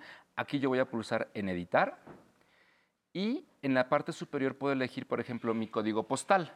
No me da la, la ubicación exacta, sino una aproximación. Entonces, por ejemplo, pongo 11340, que es nuestro código postal, lo elijo y ahí está. Ahí se marca un puntito. Y voy a tocar en aplicar. Oh, ok, ahí está. Usado. Aquí dice ubicación Miguel Hidalgo, únicamente la delegación, la alcaldía. Ajá. Ahora dice más opciones de publicación. Hay una opción que me permite ocultar este producto a mis amigos. Es decir, lo van a ver todas las personas que estén a mi alrededor en Facebook. Pero no lo quiero vender a mis amigos, sino a otras personas sino a que no me personas. conozcan. Exacto. Entonces, ¿qué hago? Voy a activar ese switch. Dice ocultar amigos, incluso tiene un candadito y lo presiono. De esta manera ya no lo ven. Y ahora sí, ya estamos listos para cargar esta publicación. Voy a, a tocar en el botón superior que dice publicar. Publicar. Y de esta manera se va a cargar en la plataforma. Aquí ya está trabajando el sistema. Y Y dice... te va a salir un comprador por cinco mil pesos. Exacto. Ahorita te van a llamar. Ahorita me van a te van a marcar. A ver, usted está. Oye, pero a ver, yo tengo una duda. Sí. La ubicación para qué es necesaria. En este caso, Ajá. que es un aparato grande, obvio, Claro. tendrán que pasar a recogerlo. Por supuesto. Pero de momento yo soy muy desconfiada y digo, ¿y por qué, por qué le va a dar mi ubicación? Porque, bueno, no es la ubicación exacta, es una ubicación aproximada. ¿En qué sonando? En qué sonando. ¿Por qué? Porque ahí es donde se va a vender este artículo. Entonces, es donde se va a promocionar. Entonces, eh, no pasa nada. Como es un trato justamente directo, yo, me- yo puedo negociar con el, con el comprador. En donde nos podemos ver, en un lugar público, en una plaza, si es un objeto chiquito, por ejemplo, una taza. Ah, ¿sabes qué? Te veo afuera del metro o te veo en un centro comercial y ahí te entrego, en un lugar público. Hay casos en los que sí pasan al domicilio, como en este caso, bueno, tendrían que pasar a recogerlo. Sí, claro, es un aparato muy grande. Claro. Muy pesado, además. Por supuesto. Pero hay que... Y eso yo lo puedo negociar a través de los mensajes privados. porque así es como se van a poner en contacto conmigo para poder venderlo yo. Fíjate, me, me quedan muchas dudas, muchas preguntas, pero ya me tengo que poner muy insoportable. ¿Qué te parece que las dejamos? Damos Sí. un repaso la siguiente sesión Con mucho gusto. y sacamos algunas dudas de- del público, porque yo tengo algunas dudas y el público debe tener, debe tener otras y más difíciles. Pero bueno, te agradezco, mi Con mucho querido, gusto, Pati. mi querido Alan, gracias por estar aquí. Y ahora sí, no hombre, ahora sí ya ni me hablen, porque estoy de lo más presumida con esta blusa llena de color, ¿la están viendo? Esta blusa es de la región Tzotzil de, Sinac- eh, de Sinacantán, en Chiapas. Es una blusa de algodón tejida en telar de cintura, con brocados, cada pedacito, cada hilo. Bueno, eh, eh, está hecho con, muchísimo cuidado y cariño. Cada, eh, los brocados son geométricos, tradicionales, está elaborada con gran destreza y complejidad por mujeres sotziles. La acompañan unos aretes, aquí están, unos aretes de filigrana tradicional de Oaxaca. Tienen unas piedras amatistas en el centro y junto con engarces de piedra de río. Y todo esto, blusa y aretes, son posible- posibles gracias a la colaboración de la tienda del Museo de Arte Popular que colabora con nosotros. Síganlos en sus redes para que conozcan su trabajo, visiten sus tiendas, son tratados de una manera espléndida por todas las personas que están allí y síganos aquí en Aprender a Envejecer. Vamos con baile. Vamos, asalten la pista y disfruten con Pepe González y su orquesta que tiene por un cerro mejor. Adelante. Vamos.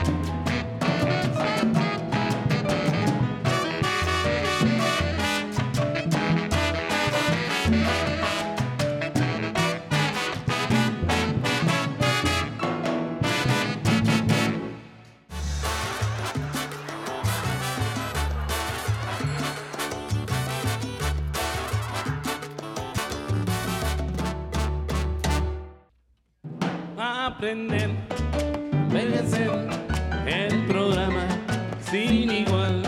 Aquí en el 11 ya comenzó. Y para continuar tenemos una de las secciones consentidas del auditorio. En movimiento con Sensei David.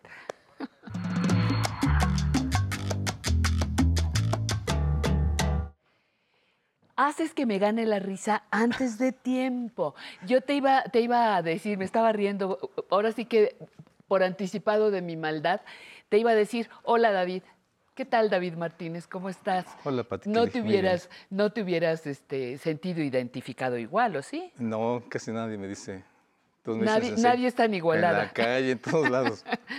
Sensei querido, no, no es cierto, es una, es una broma. Lo que pasa es que siempre me haces reír antes de empezar el programa y dice, qué falta de seriedad.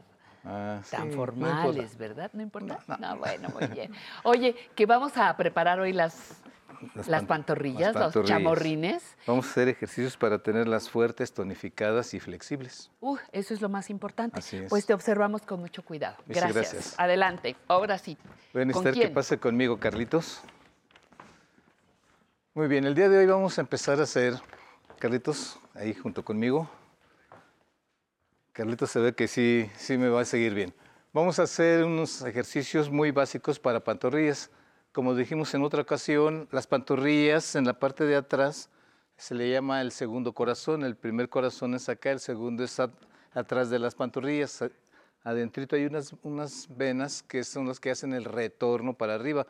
Cuando baja la sangre al cuerpo, si no nos movemos, si no bailamos, si no nos ejercitamos, se queda un poquito estancada. El retorno es a base del ejercicio y el hacer pantorrilla va a hacer que se tonifique y esas venas, esas válvulas que tenemos en las venas, impulsen la sangre hacia arriba, ¿vale? Vamos a empezar con ejercicios muy sencillos.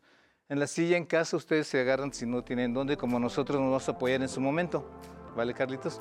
Vamos a empezar con el primer ejercicio. Véndonos de lado tú y yo, tocamos, hacemos tierra. Vamos a hacer primer ejercicio, talones arriba, uno, dos, tres, si me dan calambre sigues tú, cuatro y cinco. Ahora las puntas de los pies arriba, uno y bajamos. Puras puntas, dos, tres, sin hacer tan acá, cuatro, lo más derechito que podamos, cinco.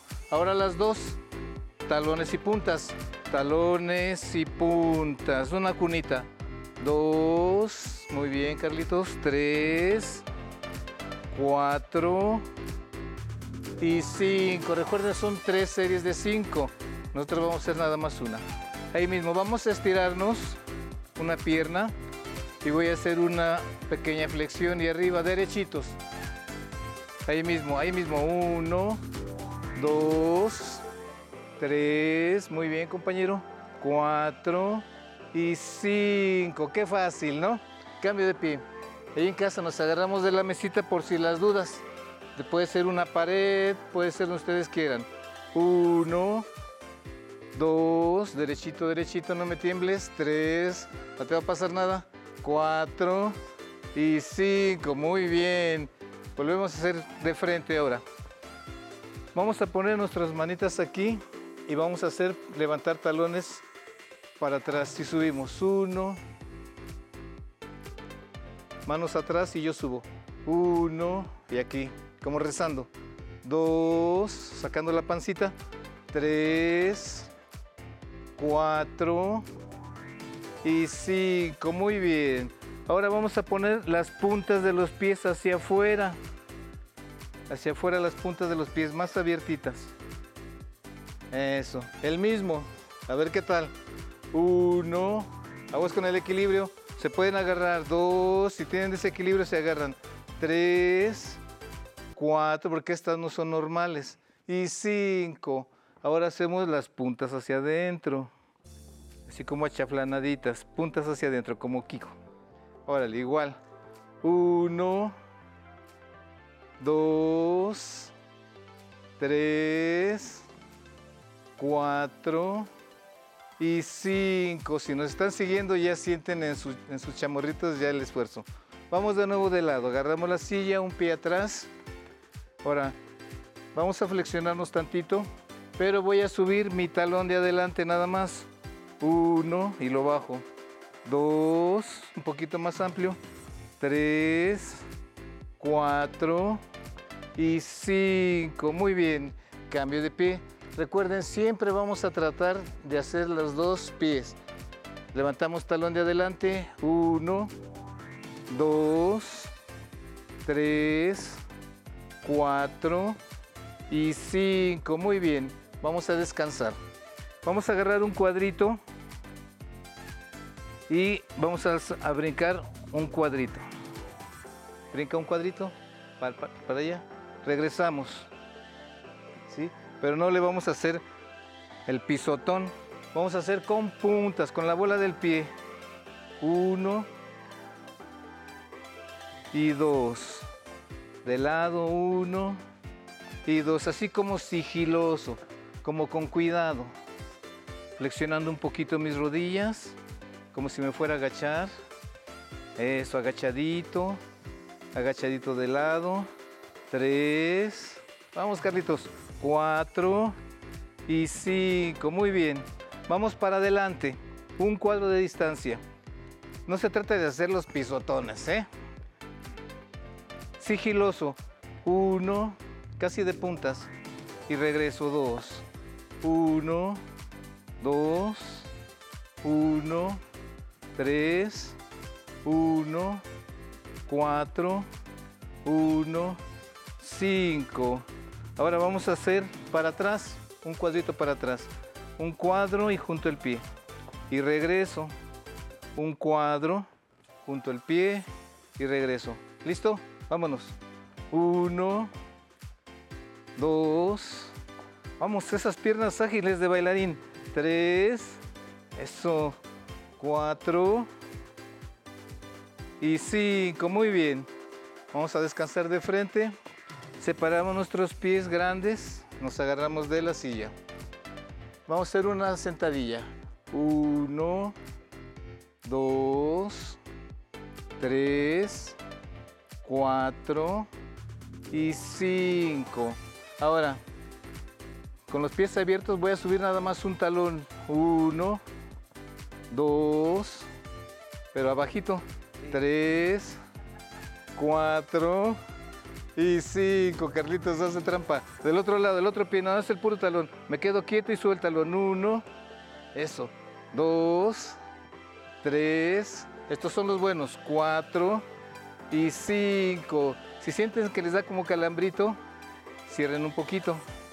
Ahora volvemos a abrir los dos talones. Bajito.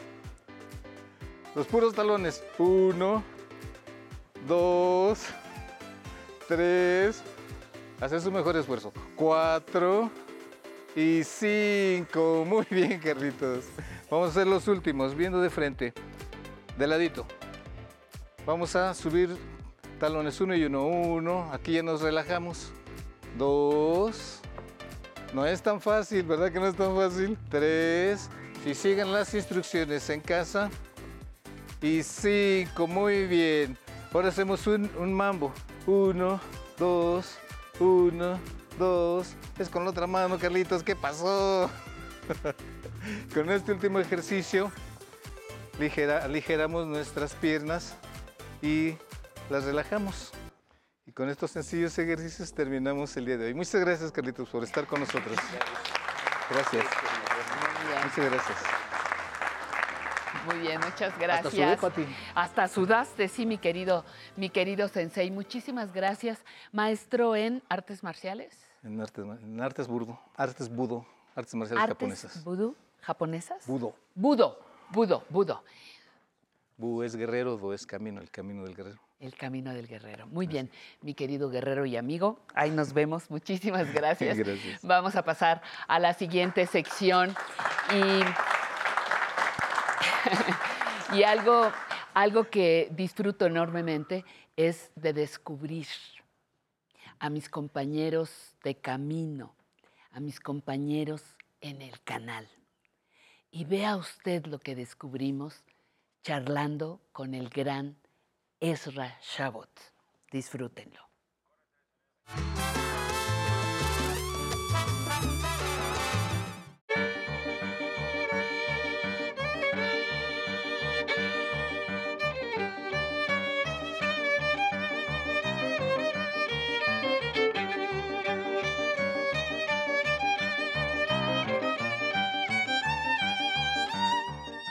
Esra, para empezar, muchísimas gracias por gracias. aceptar la invitación.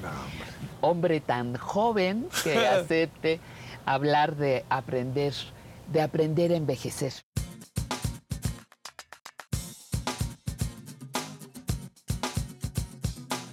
Cuéntame cómo te sientes en esta etapa de tu vida. Mira, es una etapa, mm, pues sí, difícil, sin, sin duda alguna. Hay que aprender a envejecer, como tú lo dices, Pati. Es eh, una transición importante. Hay que aceptar ciertas cosas. Hasta los 62, 63 años, este, estaba muy, muy activo. Luego hay, hay cosas que van sucediendo, gente que va empujando atrás, gente que lo va sustituyendo a uno en distintos, fundamentalmente medios, que quieren gente más joven. Y entonces uno tiene que asumir que, bueno, pues sí, sí hay gente grande que sí ahí, pero en algunos medios pues buscan gente más joven y uno tiene que dejar los espacios y saber finalmente que los espacios pues, son, son esos, son espacios temporales. Pero afortunadamente hemos logrado mantenernos en algunos y creo que uno tiene que encontrar equilibrios importantes, equilibrios entre mm, lo que le gusta a uno hacer, eh, lo que uno puede hacer y lo que uno nunca debe hacer. Una amiga mía, ya falleció, me decía, uno no siempre puede hacer lo que uno quiere, pero uno nunca debe de hacer lo que no quiere.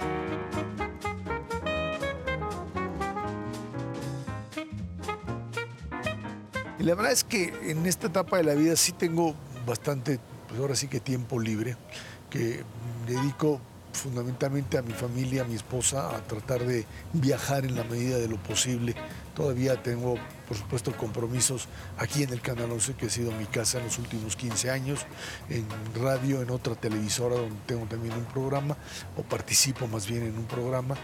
Digamos que eh, esta, esta conjunción de, de- de- de actividades uno trata de encontrar el equilibrio entre lo que ya se puede hacer a una edad de esas y lo que uno tiene por delante, porque pues uno ya va, yo te diría, en el sexto piso del edificio y pues séptimo, octavo, noveno y, y se acabó y, y- y uno tiene que saber que esto, pues esto se acaba y que los tiempos se acortan y que hay que aprovecharlo al máximo. Exactamente. Y que, pues sí, a veces le entra a uno la, la sensación de angustia, de depresión, pero que uno tiene que superarlo a partir precisamente de esta idea de que, de que ahí está la vida, ahí está la capacidad, la actividad y la necesidad de disfrutarlo. Con un trabajo profesional que uno pues, tiene que voltear para atrás y decir, pues esto que hice, ahí está, y uno tiene que valorarlo. Y pues esa es la historia, la historia particular de uno lo que trata de trascendido. Eso es lo que finalmente genera una enorme satisfacción. No decir ya se acabó y ya me voy, pero sí entender, como decía Susana Alexander, hay que saber envejecer con gracia. Con gracia. Hay que saber aceptar ciertas cosas, ya no pretender eh, que eh, se puede regresar al pasado y, y volver otra vez a hacer lo que uno hacía antes porque no sale. Y, y asumir eso, tanto en términos físicos para ti como, como en términos emocionales. Pero esa idea de tener que refrescar la memoria, de tener que mantener el dato, ¿no es cierto? Y ahora más aún, ¿no? Creo que esto es, es algo que uno trata de hacer y creo que esto es importante como parte del proceso. No, no decir, pues ya se me olvidó y es que a mí se me olvida, porque entonces uno empieza, empieza a perderlo y empieza a perderlo, a perderlo todo. Esa es la, la idea de, de tratar de finalmente asumir que, que la edad es un es una medida que nos hicimos los humanos para intentar medir más o menos hasta dónde o cuánto tenemos de capacidad para existir. Hola, ¿qué tal amigos? ¿Cómo están? Muy buenas noches. Yo soy Ezra Chabot y esto es Dinero y Poder. Esta semana se realizó la cumbre de líderes de América del Norte aquí en la Ciudad de México. Ahora estamos viviendo más, Ezra, más de lo que se vivía en promedio en el siglo pasado. Estamos viviendo, ya no somos viejitos a los 40, 50, pero yo pregunto, para no ser una carga, para seguir siendo entes productivos, a lo que voy es a que no merecemos las personas adultas mayores también un lugar en estos medios, por ejemplo, en los que tú te mueves? Es que yo creo que esto es algo que se tiene que ir construyendo de mucho tiempo atrás. Y esa idea de el, lo inconmensurable, lo que nos puede medir eh, en términos de la vida, creo que hace que la gente joven y la gente adulta eh, no piense en, y a lo mejor es correcto hacerlo, no piensen que tengo que asegurarme que cuando llegue a la edad adulta, es mucho recomendación a veces de financieros y que tiene que usted que ahorrar y tiene que usted, porque si no lo hace, ¿cómo le va a hacer para la edad adulta? Y hay quien te dice, ¿sabes qué?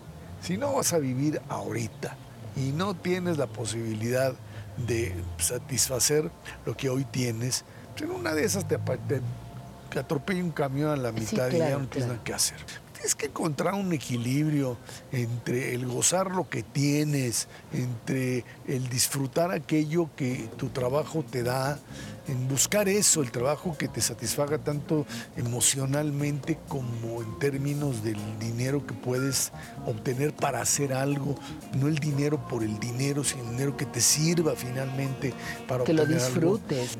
Dice, el dinero no es la llave para la felicidad, pero con dinero te puedes mandar a hacer una llave que te ayude a la felicidad, pero hay que, hay que saber, hay que saber mandar a hacerla, hay que diseñarla y hay que finalmente utilizarla. Yo creo que ese es el, esa es la idea del camino, ¿no? El tener la autosuficiencia económica como para poder seguir haciendo siempre lo que uno quiere. O sea, si yo no tuviese ningún tipo de actividad, eh, a veces eh, de actividad en términos de medios, pues estaría prácticamente hundido en la... por más allá de que mi situación financiera me dé la, la posibilidad de, vivir y sobrevivir sin, sin mayor presión, pues, realmente el problema de qué haces es esa idea de que el, el término de, de- o el dejar de ser activo, más allá de la edad y mucho más cuando la edad ya está ahí en, en- enfrente, te obliga necesariamente a entender que no te puedes escapar de esto, que es finalmente la idea de seguir haciendo lo que te gusta. Y lo que te gusta es la actividad que has venido haciendo. Esta idea del retiro, tú te puedes retirar de la actividad que, que Que no, no te, te gusta, pero no te puedes retirar de aquello que finalmente la puedes adecuar. Como secretario del Trabajo, pues te toca lidiar con las dos partes. Ya no es solamente la defensa de los trabajadores en el mundo sindical, sino ahora te toca también el otro lado. Y en el caso que haya optado uno por familia, que es también es una opción particular, eh, los hijos son por supuesto una, una apuesta, no son la propiedad de uno, son finalmente una apuesta de vida para, para uno al principio y después de ellos. Pues uno tiene los nietos, y te puedo decir que los nietos son el regalo de Dios por no haber matado a los hijos, pero sí te dan esa idea de una de un, un rejuvenecer. Es una, es una sensación muy... muy ¿Revitalizas tu muy vida? de, tu- sí, muy de rejuvenecer, muy de ver, de verte a ti en, en un modelo de continuidad y de orgullo de ver a esa otra generación que además te voltea a ver a ti como algo, algo que es eh, un sostén importante, una figura. Y creo que esto es importante en términos de, esta, de este envejecer, el, el de la continuidad, no solamente en el hijo, sino en esta otra generación que te sigue o que te percibe como alguien que ayuda. Esta idea de ver, de ver reír a mis nietos, de verlos contentos, de ver cómo, cómo, cómo se acercan, cómo agradecen, cómo, cómo disfrutan, cómo expresan el cariño, me va a hacer llorar.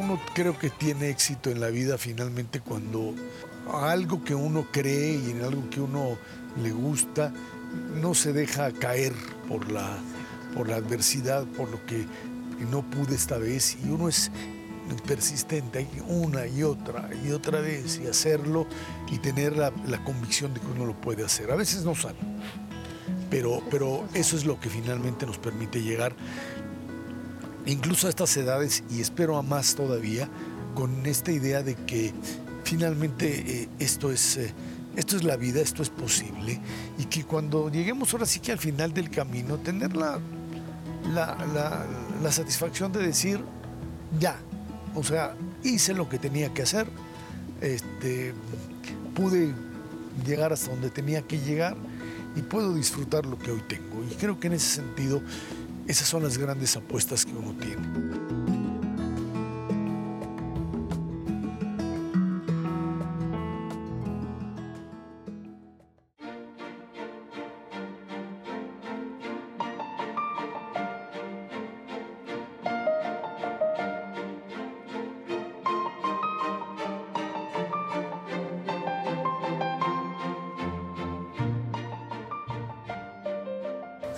¿Qué, ¿qué proyecto tienes pendiente? ¿Qué sigue? ¿Tienes algún No sé, viaje en puerta? ¿Qué No, tienes? viajes todo el tiempo tengo Ay, viajes en puerta, eso sí, siempre tengo viajes.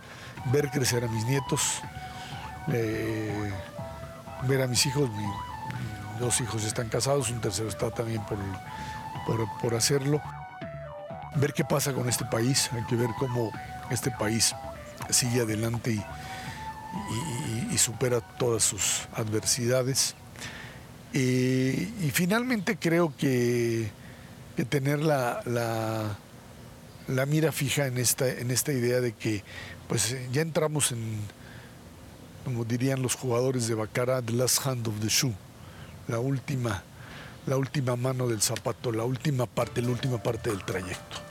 Y creo que es en la que uno debe de meter el acelerador, en eh, hacer lo que uno pues tiene por ahí pendiente, en dejar las cosas en orden, en orden, en hacer que cuando uno no esté no haya problemas para los que se quedan, que finalmente se acuerden de uno como alguien que, que estuvo aquí presente en esta en este treno y que siga uno haciendo lo que uno hace, seguir disfrutando, seguir saliendo de cada programa de Dinero y Poder aquí en el 11 o de cada intervención en radio o de cada programa en Azteca diciendo hice mi trabajo, carpe diem, hice lo que tenía que hacer, esta es mi forma de vida y esto es lo que me gusta hacer, eso es lo que quiero hacer en el futuro.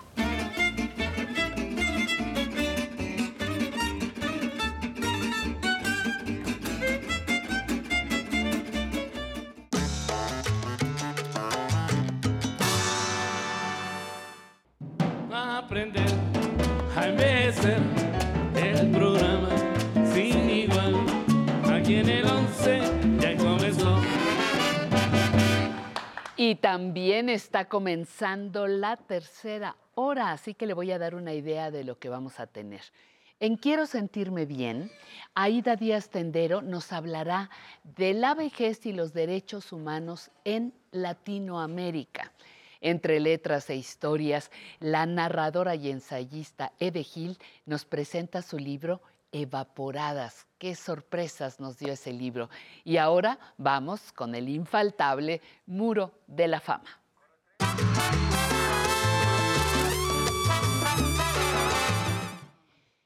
Y el personaje de hoy, con sus casi 80 años, lo incluimos desde hoy en nuestro muro de la fama porque se hizo mundialmente famoso, porque en enero de 2022 se atrevió a retar a los bancos de su país. Y lo hizo con una campaña clara y directa. Soy viejo, no idiota. Aquí está el señor. Carlos San Juan. Carlos San Juan es un urólogo avecindado en Valencia, ya jubilado, que incluso padeciendo Parkinson, se dio a la tarea de exigir para las personas adultas mayores respeto y servicio. Los bancos en varias sucursales de su ciudad empezaron a reducir la atención pública en las sucursales o la cerraban de manera definitiva, dejando a las personas mayores solas frente a los cajeros o a la mecánica telefónica. Esto no es ni justo ni humano, manifestó. Antes pasabas a la caja y hacías un pago o cualquier otra gestión, pero cada vez más para trámites sencillos te exigen usar tecnologías complejas. Muchas personas mayores están solas y no tienen a nadie que les ayude. Y otras muchas, como yo, dijo, queremos seguir siendo lo más independientes posibles a nuestra edad. Esto lo declaró en su propuesta en change.org. En esta plataforma internacional, Change.org, hizo una invitación para respaldar su propuesta y en poco tiempo logró más de 650 mil firmas. Su petición llamó muchísimo la atención y fue entrevistado y citado, créamelo, por los más famosos diarios del mundo. El Parlamento Europeo lo reconoció con el Premio Ciudadano Europeo 2022 por su campaña Soy viejo, no idiota. Dice que está un poco cansado de tanto ajetreo dando entrevistas y haciendo trámites, así que cuando salga la ley que proteja a las personas mayores de los abusos de los bancos, se retirará. La ley en cuestión en España es la del defensor del usuario financiero. El movimiento encabezado por Carlos San Juan ha obligado a los bancos a ofrecer un mejor trato a las personas mayores, capacitación para que los empleados agilicen los trámites de este colectivo, ampliaron los horarios de atención en muchas sucursales y algunos bancos ya están dando educación financiera, digital y de prevención de fraudes a sus clientes. En fin, soy viejo, no idiota, ya forma parte de la historia en España. Para la revista española 65 y más, don Carlos San Juan declaró, me quedo satisfecho conmigo mismo por no haber mirado hacia otro lado ni haber pensado que no era mi problema. Y nosotros, con mucho gusto y admirando su ejemplo, lo dejamos desde hoy en nuestro muro de la fama. Hoy recibo para mí inimaginables honores, el honor de tener, de haber obtenido ahora mismo el Premio Ciudadano Europeo. Hagamos que la digitalización esté al servicio de las personas, no las personas al servicio de la digitalización. Y finalizo, finalizo con un ruego. Por favor, no se olviden de los mayores, no nos olviden. Los mayores cada día seremos más y los mayores también existimos. Muchas, muchísimas gracias a todos y a todas ustedes. Pues ya estamos aquí con los aplausos para el señor San Juan y ahora damos paso precisamente a otra sección. Quiero sentirme bien.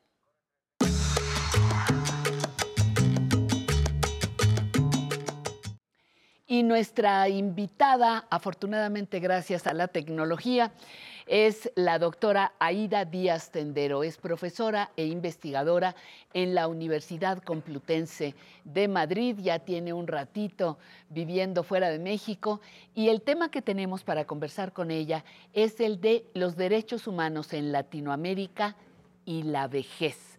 Te doy la más cordial bienvenida, Aida. Un abrazo cariñoso hasta allá. Bienvenida. Muchísimas, eh, muchísimas gracias, eh, Patti. Es un enorme placer eh, estar contigo eh, una vez más y, bueno, y vernos, como dices, gracias a la tecnología, poder estar cerca, ¿no? Eso, eso, es, eso me gusta mucho. Oye, hace algunas semanas estuviste en relación con una una exposición que se hizo de los derechos humanos en el mundo, en Europa, en el Caribe, pero a nosotros nos interesa Latinoamérica. ¿Cómo nos miras desde tus largos años de estudio sobre este tema? ¿Cómo nos miras en Latinoamérica respecto a los derechos humanos de las personas mayores? Sí, eh, verdaderamente eh, la región de América Latina y el Caribe es eh, una región de, de, vanguardia en términos de protección de los derechos humanos de las personas mayores.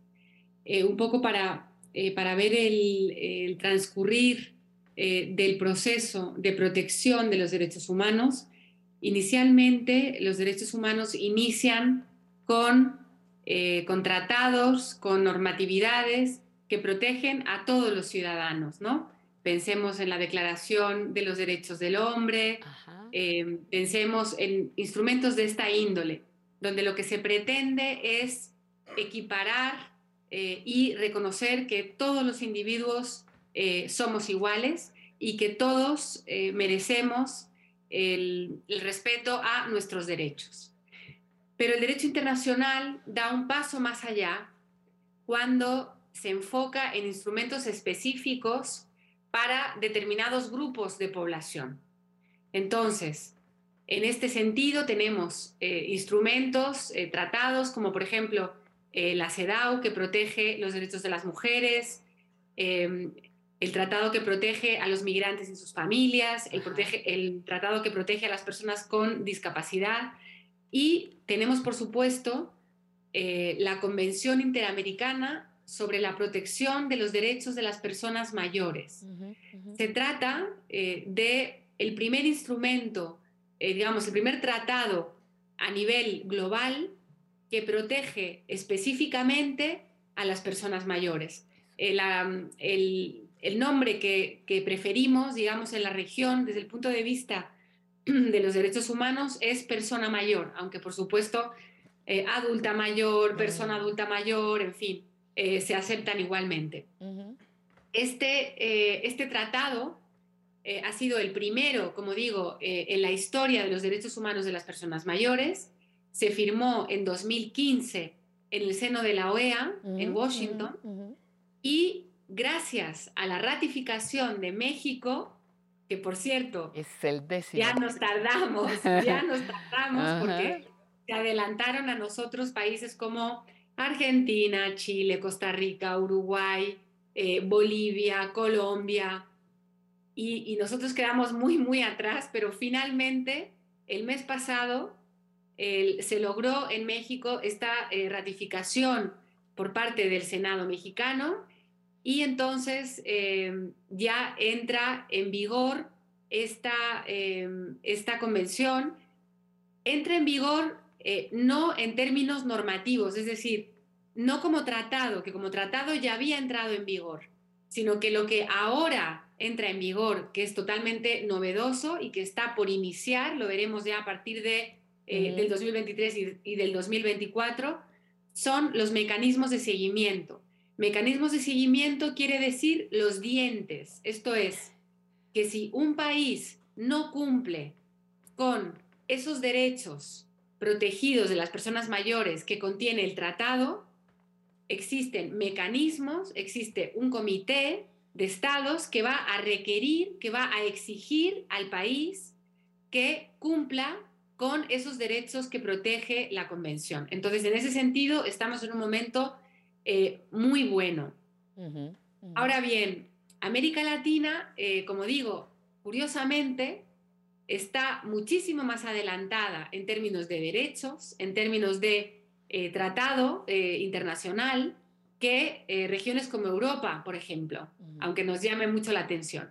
En Europa están más, más desarrolladas las políticas públicas, están más desarrollado el Estado protector, el Estado social, digamos, hay mejores pensiones, hay eh, mejor sistema de salud pública, pero en términos de derechos estrictamente, América Latina está a la vanguardia. Y esto es un tema que se debe al empuje tan rotundo y tan fuerte durante décadas de trabajo. Eh, a mí me consta, porque yo lo he vivido en México durante muchos años, de muchos actores, eh, pensemos en eh, la Comisión Nacional de los Derechos Humanos, las comisiones de los derechos estatales, por supuesto la academia y el importantísimo peso de las organizaciones de la sociedad civil, que han hecho un trabajo enorme, todas las ONGs dedicadas a personas mayores, empujando, empujando esta agenda que finalmente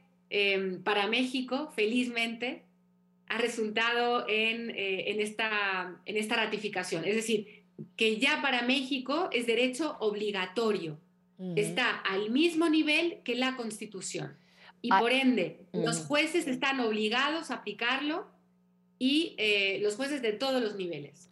¿A quién le correspondería, Aida, eh, difundir todos estos derechos eh, a los que tenemos acceso las personas adultas mayores? Eh, muchas personas no saben que tenemos derecho a la salud, a la vivienda, eh, a la intimidad, al trabajo remunerado, por favor. Eh, ¿a, a quién le corresponde hacer divulgación, difusión, informarnos sobre estos derechos? Eh, muy buena pregunta. Ante todo, eh, le corresponde a los organismos que protegen eh, a los ciudadanos. Estaríamos pensando los ombudsperson, ¿no? En el caso nuestro, en el caso de México, sería la Comisión Nacional de los Derechos Humanos y las comisiones estatales. Excelente. Esa sería, digamos, la- el, el el órgano esencial a quien corresponde. Pero por supuesto le corresponde a todo el Poder Judicial eh, de la Federación. En ese sentido también hay que celebrar que México ha, eh, acaba de publicar a finales de, dos- eh, de 2022 un manual para casos de personas mayores. Eh, este es un manual que se hizo para jueces, para instruir a los jueces, para eh, mostrarles con casos prácticos cómo aplicar la perspectiva de persona mayor, cómo aplicar el derecho específico de personas mayores, el derecho de la convención, esta convención, este tratado del que estamos hablando latinoamericano, Sí, sí, sí, sí. para eh, proteger de manera específica los derechos de las personas mayores. Es decir, una, eh, un libro que tiene como objetivo que los jueces de todos los niveles, cuando están frente a un caso en el que la víctima es una persona mayor, sepan de qué manera tienen que, eh, abordar el caso, eh, qué contemplaciones tienen que tener en la prueba, tienen que eh, tener en la, eh, en la sentencia, en fin, todo el, conjunto de instrumentos necesarios para aplicar esta perspectiva de, de persona mayor. Entonces, esto también es muy, muy, muy importante. Oye, Eh, afortunadamente, sí.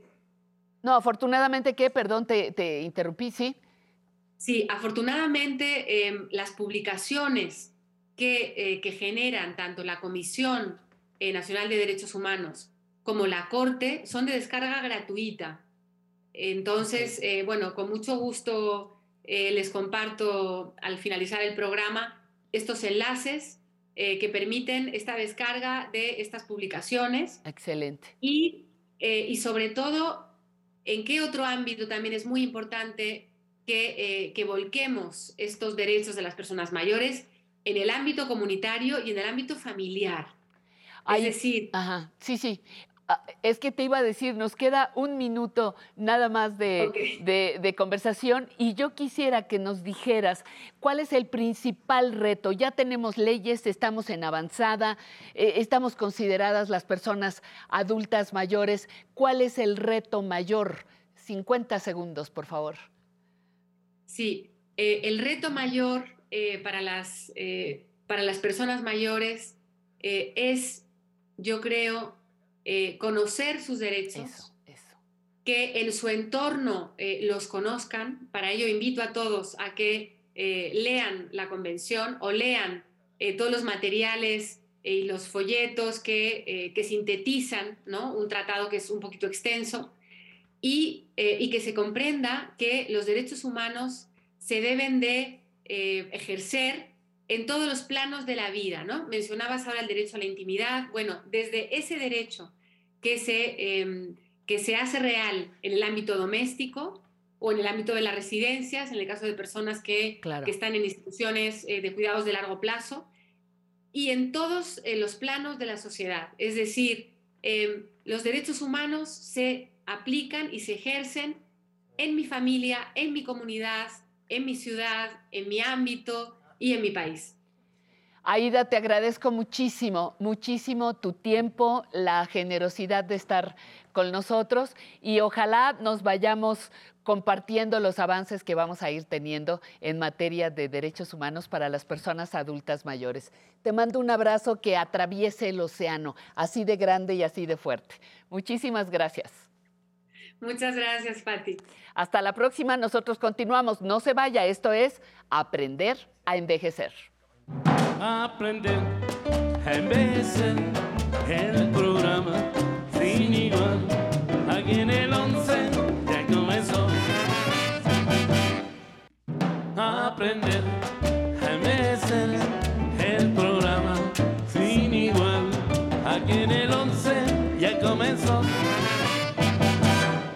Bueno, pues aquí estamos con muchísimo gusto, ya entrando a la última hora de transmisión, agradeciéndole a la señora Aida Garza. ¿Dónde compra Patti su ropa y su joyería? Pues, ¿qué le cuento? No compro nada, me la facilitan, me la prestan las diferentes firmas que usted ha visto, la tienda del Museo de, Arte Popular, eh, que en algún momento también eh, una tienda de eh, Tuxtla, digo, de San Cristóbal de las Casas en Chiapas, que se llamaba Casa Textil.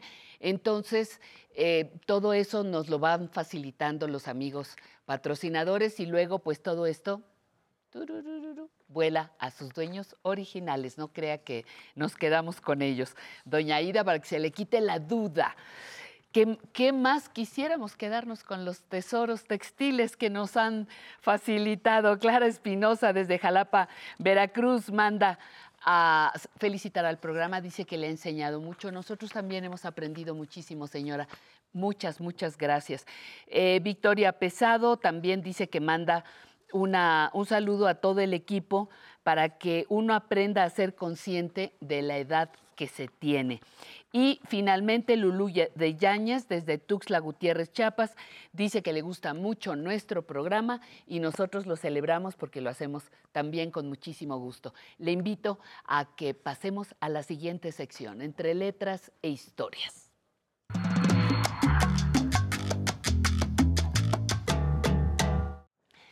Estoy con muchísimo gusto con una narradora, ensayista, simplificamos y decimos escritora, Eve Gil, que está con nosotros, porque nos ha traído la presentación de una de sus recientes producciones, Evaporadas. Uy, así las imagino, entre, entre vapores y, y olores y perfumes. ¿Qué es este libro? Eve, muchísimas gracias por estar aquí Gracias y, por y gracias por hacernos llegar este material que de veras nos, nos descubrió, fue como velos y velos y velos y velos y descubrir a todas estas mujeres, qué es Evaporadas y quiénes son ellas. Bueno, Evaporadas es una colección de ensayos biográficos sobre escritoras malditas. Eso.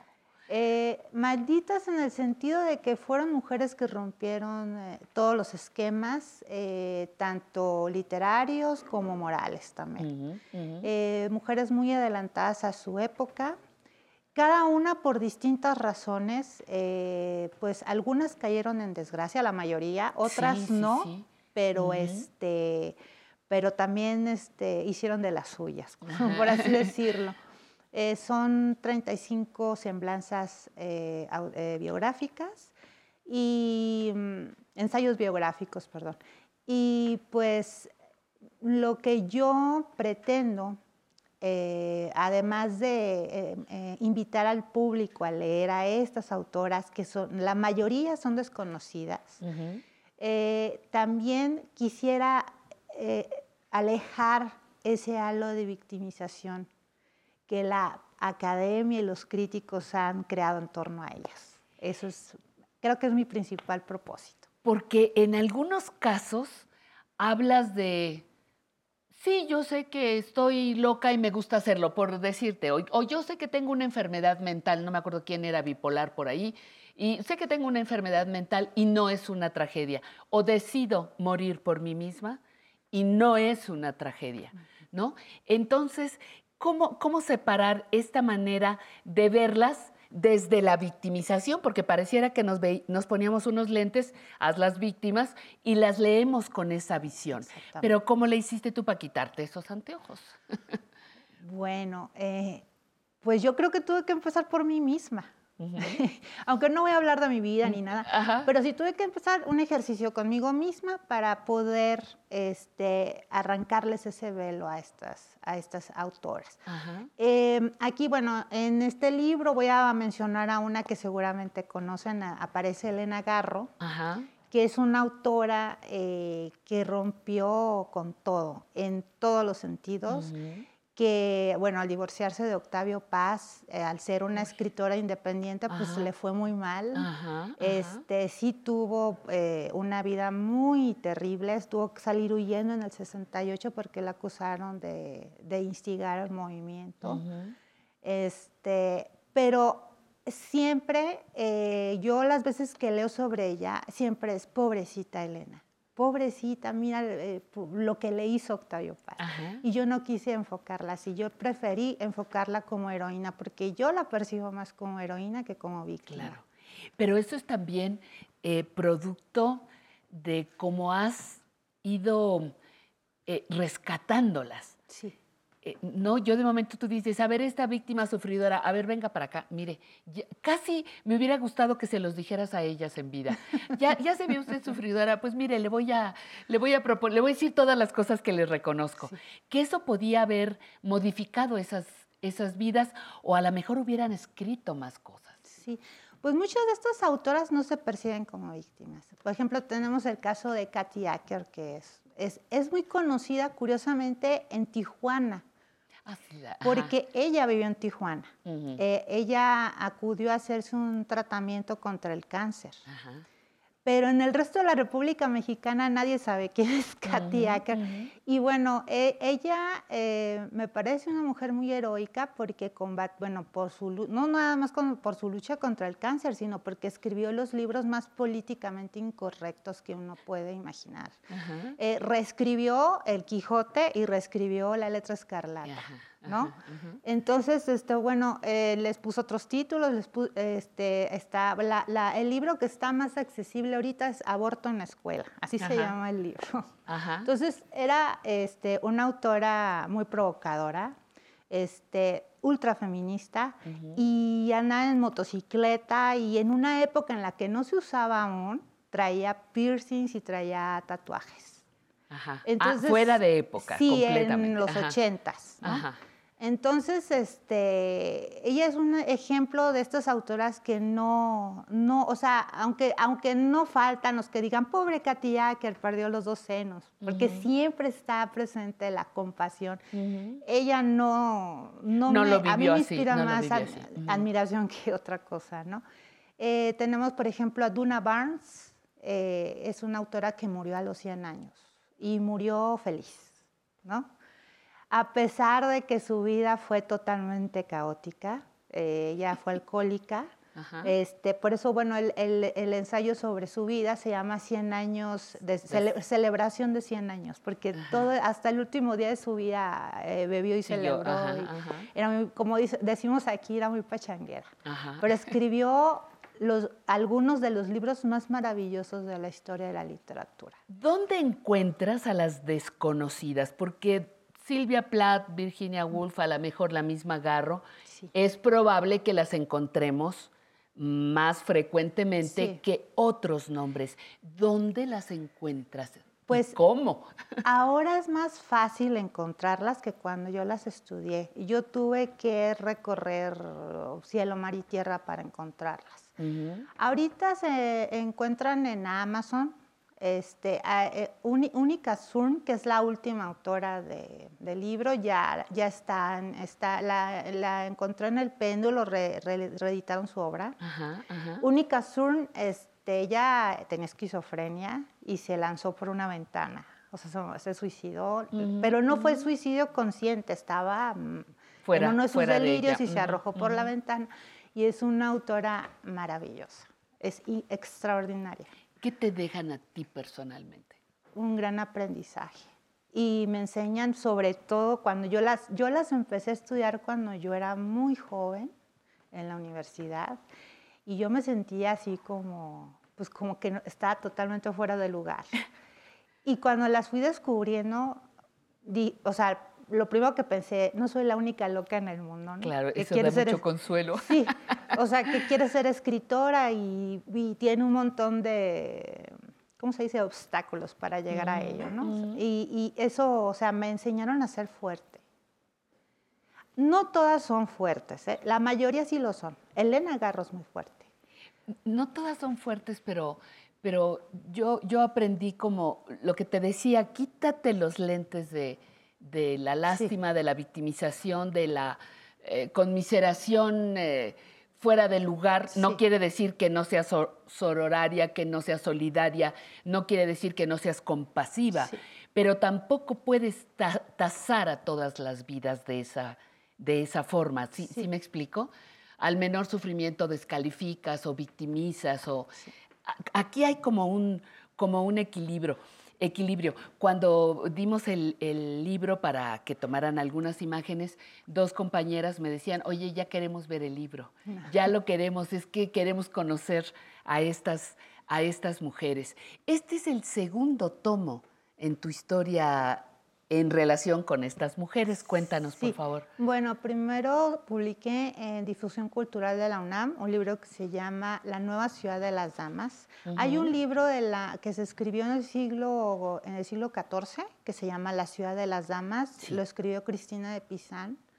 eh, en un libro donde ella quiere re- reivindicar el talento de las mujeres de esa época, del Ajá. siglo XIV. Entonces yo retomé este título y le puse La nueva ciudad de las damas. Y aquí, pues, ese libro es la cara, la cara A, esa es la cara B. Ajá. El otro es la cara A porque hablo de las escritoras canónicas, o sea, las Ujú. escritoras que sí son bien vistas por, por, por la gente, o sea, que dice, ay, yo admiro a Simone de Beauvoir, yo admiro a Rosario Castellanos, yo admiro a, a, bueno, a las, no, ya, ya sé, no, ya no me acuerdo ni quién, bueno, Murasaki Chikibu, que fue la primer mujer, la, la, la mujer que escribió la primera novela en la historia, una mujer japonesa. Este, esas sí son como canónicas, son como admiradas, pero estas no, estas son unas malditas. Pero es más fácil que nos identifiquemos con este título. Yo en más las particular me identifico más con ellas. Pues ahí estamos todas, con nuestra locura, con nuestras obsesiones, con nuestras eh, bajas pasiones, Sí. este, o altas, no sé si existan altas, pero nuestras bajas pasiones, ahí estamos todas retratadas. Y yo creo que mis compañeras, que además son muchísimo más jóvenes que yo, encontraron eso en, en tu libro, cosa que me encanta, y te lo paso ahí para, para que vayas armando la egoteca. ¿eh? Ay, Muchísimas gracias. gracias. Eve Gil, un placer. Un Ay, placer no, que hayas este, estado muchas con, gracias por invitarme a con este nosotros. Ya está la venta. hermoso. Sí, ¿Ya está al este, acceso de todo está, público? eh, sí, eh, pueden, eh, está en Amazon Ajá. y en el sótano está, hay ejemplares disponibles. Y además por ahí, no, Si- ahí nos hacen si descuento. alguien tiene alguna dificultad para encontrarlo, me puede escribir, va a salir mi Sí, va- ya salieron tus datos. Este, me puede escribir para contactarla con el editor. Muy bien. Perfecto. Eve Gil, muchísimas gracias, autora de Evaporadas. Y nosotros nos vamos a bailar porque tenemos una versión especial del Barbero de Sevilla. Pepe González, adelante.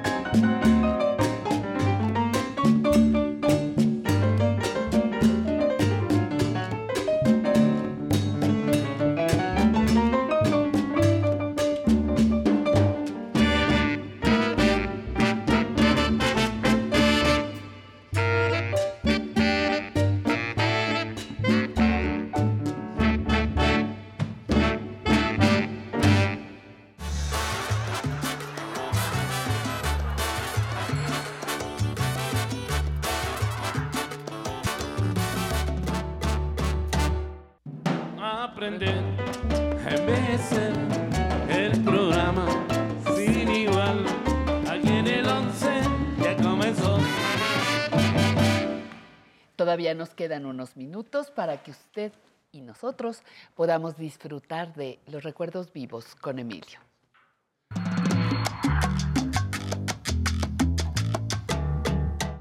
Ahora sí que ya estás como el sensei saludando antes de tiempo. Yo me sentía como el loco reír. Valdés, fíjate. ¿Por qué? No sé, porque es una aportación de México a la televisión universal. Eh, sí, la primera, claro, claro. única aportación a la televisión universal.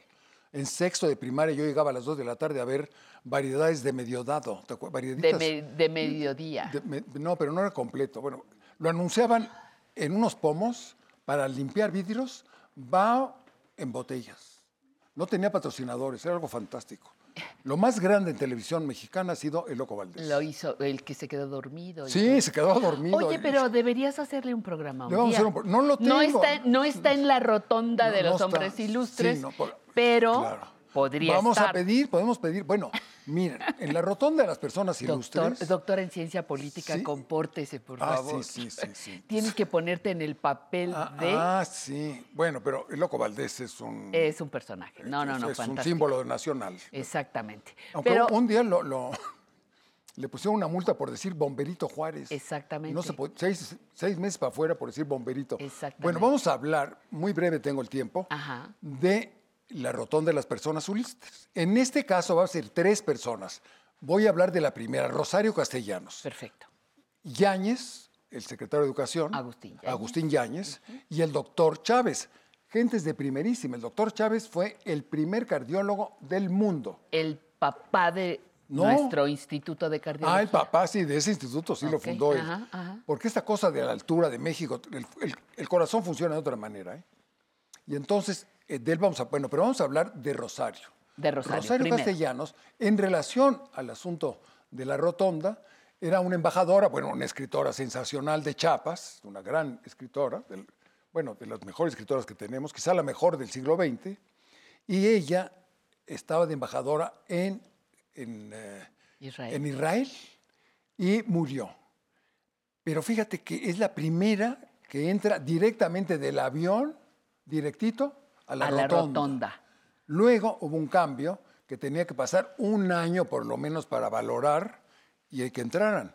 Pero ella entró directo de Tel Aviv, porque estaba en la embajada en Tel Aviv entonces, directamente. La gran maestra de la Facultad de Filosofía y Letras de Literatura mexicana, contemporánea, española, ¿no? Y una escritora excepcional. Y yo tuve el gusto de producir una película, nada más como productor, y con una gente, una que se llama Oficio de Tinieblas, hecha por Archibaldo Burns, que era mi primo. Bueno, este, bueno, yo tuve que, eh, no, no por mi primo, pero había que, yo estaba encargado de películas que fueran a festivales. Y esta fue una película que está- hay que revisarla en Chiapas. Y vamos a ver ahora Va- vamos a ver. tu trabajo Mi sobre, trabajo sobre Rosario, Rosario Castellanos, Castellanos, en la Rotonda, en la Rotonda, más Agustín Yáñez. Más Agustín más- Yáñez y el doctor Chávez. Pues y si vámonos. nos da tiempo, platicamos de alguna otra cosita. Muy bien, vámonos Vamos ahora al, ver. al documental. A ver, esperemos que empiece con ella, sí, mira. Eso, ahí está. La- ya es hora de que empiecen siempre. La maestra y escritora Rosario Castellanos dedicó su vida a la enseñanza, a la poesía, a la escritura de novelas y a la difusión de la cultura. Es una de las cuatro mujeres que son honradas en la Rotonda de las Personas Ilustres, en el Panteón Civil de Dolores, en el bosque de Chapultepec. Rosario Castellanos nació en la Ciudad de México en el año de 1925. Pasó su infancia en la ciudad de Comitán, en el estado de Chiapas, en donde vivieron todos sus ancestros.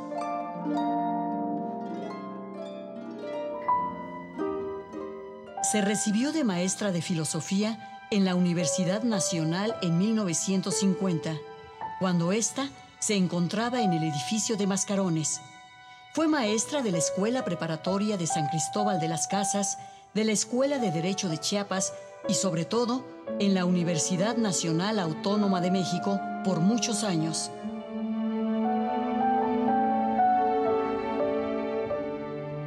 Su obra fue reunida por el Fondo de Cultura Económica en cinco volúmenes. A partir de su novela, de profundo sentido indigenista, Oficio de Tinieblas, se realizó una magnífica película en el año de 1977, dirigida por Archibaldo Burns.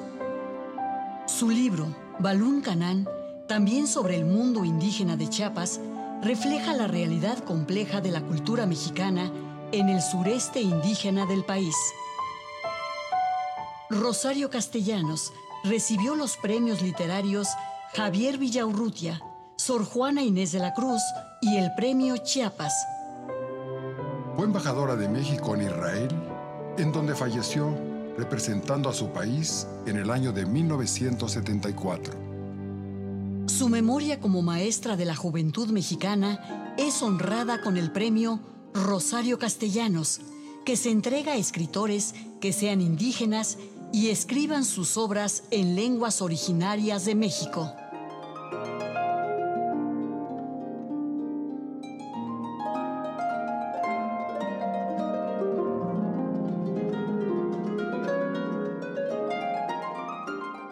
Para preservar la memoria de esta gran educadora mexicana, en el bosque de Chapultepec se creó el Parque Rosario Castellanos, que tiene un noble monumento a su recuerdo, construido con mármol y bronce, que nos recuerda la obra valiosa de quien dedicó su vida a la escritura y a la enseñanza de la juventud mexicana.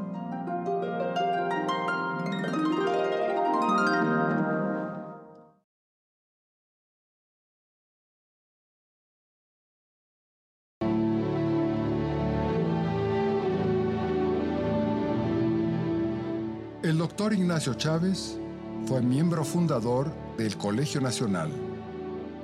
Nació el 31 de enero de 1897 en el pueblo de Cirándaro, Michoacán, sobre el río Balsas, que ahora pertenece al estado de Guerrero. Sus primeros estudios los realizó en la ciudad de Morelia, en el Colegio Primitivo y Nacional de San Nicolás de Hidalgo, en donde fuera rector el padre de la patria, don Miguel Hidalgo y Costilla. Se graduó de médico cirujano en la Facultad de Medicina de la Universidad Nacional en el año de 1920. Después de titulado, fue nombrado a los 23 años rector de la Universidad de San Nicolás de Hidalgo, puesto que ocupó de 1920 a 1921.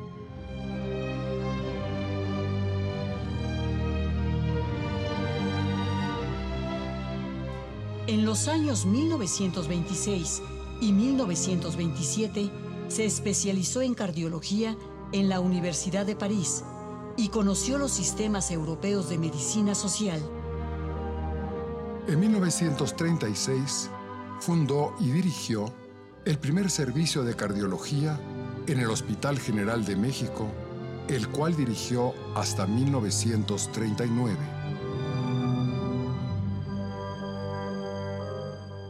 1944 fundó el Instituto Nacional de Cardiología, el primero de ese tipo en el mundo. Fue su director durante 17 años y lo llevó a un lugar de excelencia de reconocimiento mundial. Su obra científica ha sido publicada por el Colegio Nacional en varios tomos.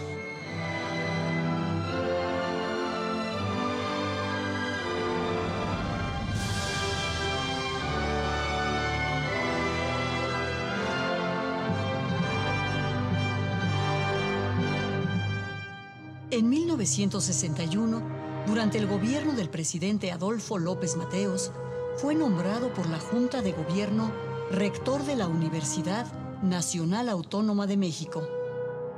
Su alma mater honra su memoria al dar el nombre de Ignacio Chávez a la unidad de seminarios de la máxima casa de estudios en la ciudad universitaria. Mundialmente respetado como médico cardiólogo de fama universal, maestro universitario y creador de instituciones científicas, el doctor Ignacio Chávez murió en la Ciudad de México el 13 de julio de 1979. Era el último sobreviviente de los miembros fundadores del Colegio Nacional. Sus restos reposan en la rotonda de las personas ilustres por los valiosos servicios prestados a la ciencia y a la educación del pueblo de México.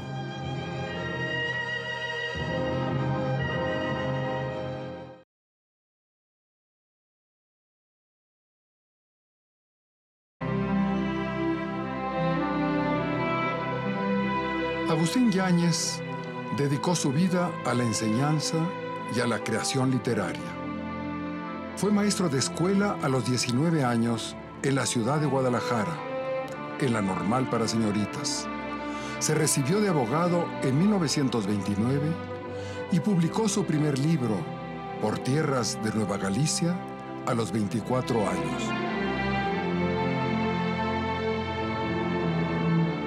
Nació en Guadalajara en 1904 y sirvió a su patria como maestro, como escritor, como gobernador de su estado natal, Jalisco, y como secretario de Educación Pública de 1964 a 1970. Fue digno sucesor de Jaime Torres Bodet al frente de los destinos de la educación nacional por su profunda vocación humanista. En el año de 1932 ingresó a la Secretaría de Educación como jefe del Departamento de Radio Educativa.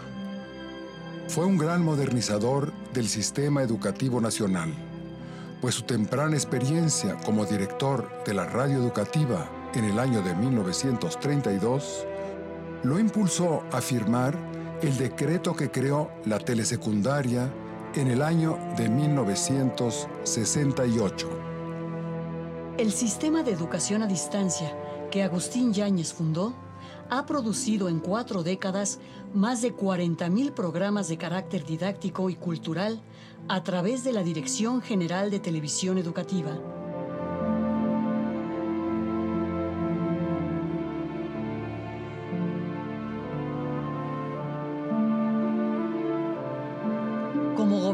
De su estado, se distinguió por su vocación humanista al crear la Facultad de Filosofía y Letras de la universidad, la Biblioteca Pública y el Museo de Antropología del Estado de Jalisco.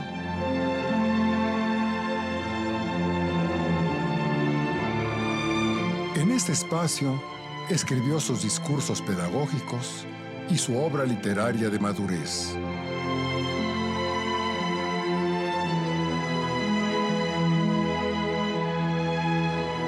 Fue fundador de la revista literaria Bandera de Provincia y su gran novela Al filo del agua, publicada en 1947, significó una nueva manera de narrar en la literatura moderna mexicana. La Tierra Pródiga del año 1960 y Las Tierras Flacas le otorgaron un gran reconocimiento como un escritor que renovó la estructura del arte de la novela de la Revolución a mediados del siglo XX. Para Yáñez, la literatura era un instrumento de construcción de la identidad nacional.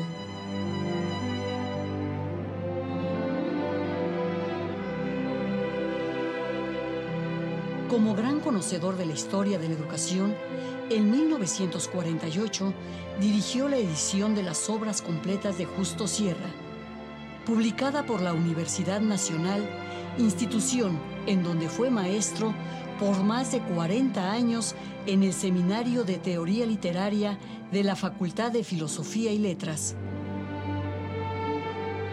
Ingresó al Colegio Nacional en 1952 y su obra ha sido editada por esa institución.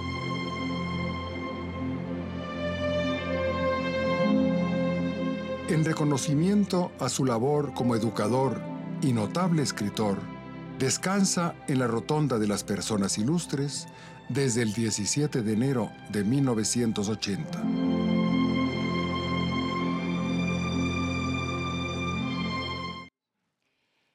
Pues ahí están en la rotonda. Fíjate qué cosa. Ahí.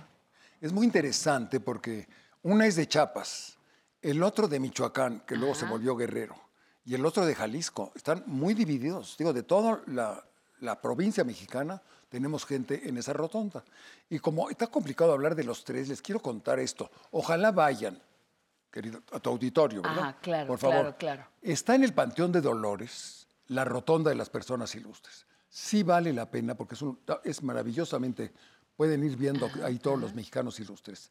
Y esto se hizo porque los países, bueno, voy a hablar nada más de dos, los ingleses, por ejemplo, tienen a todos sus grandes escritores y todos sus personajes en la bahía de Westminster, junto al río Támesis. Ahí están con monumentos en, una iglesia. Y luego los franceses, atrás de la Sorbona, en la plaza de la Sorbona se llama, el Panteón, es una iglesia que hizo Luis XIV, le quitaron como iglesia, y ahí hay un, péndulo que, ves cómo la tierra se mueve hay un, a la entrada, ¿no? porque ya no es cuestión religiosa. Y ahí están las tumbas de Rousseau, de Voltaire, de Malraux. Ahí. Entonces, las naciones tienen que recordar a sus grandes hombres. Claro, a su historia, hombres y mujeres. Hombres y mujeres. su historia, Claro, ¿no? ahora Su- las su personas, las personas. las personas. Yo creo que, por ejemplo, los franceses no han metido todavía ninguna mujer, nos adelantamos nosotros. Ya hay yo- que averiguar, hay que pues averiguar. Ellos se adelantaron con el voto a la mujer como 30 años, ¿verdad? Pero al final en Pero bueno, 53 lo no se tuvieron. puede todo en la No se vida, puede doctor. todo. Pero de veras, véanlo por ahí. Panteón de Dolores, Constituyentes, Chapultepec. Luego, luego, en 50 metros que entran, no caminan mucho, lo ven. Es maravilloso.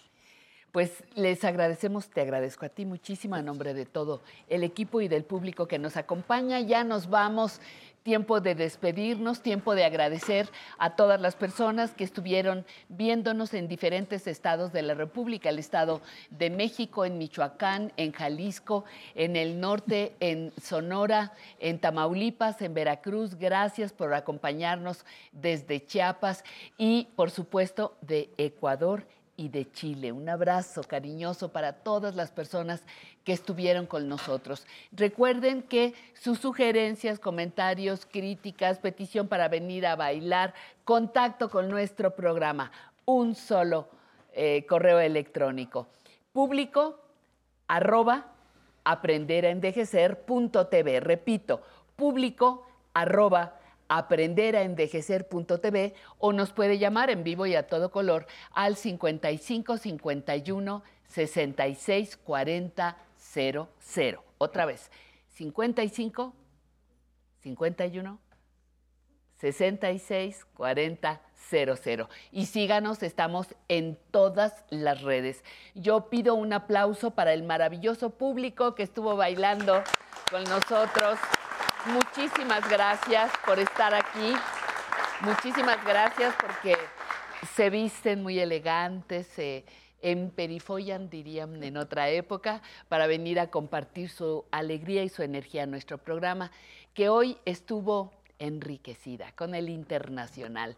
Pepe González y toda su super orquesta. Gracias chicos por estar aquí.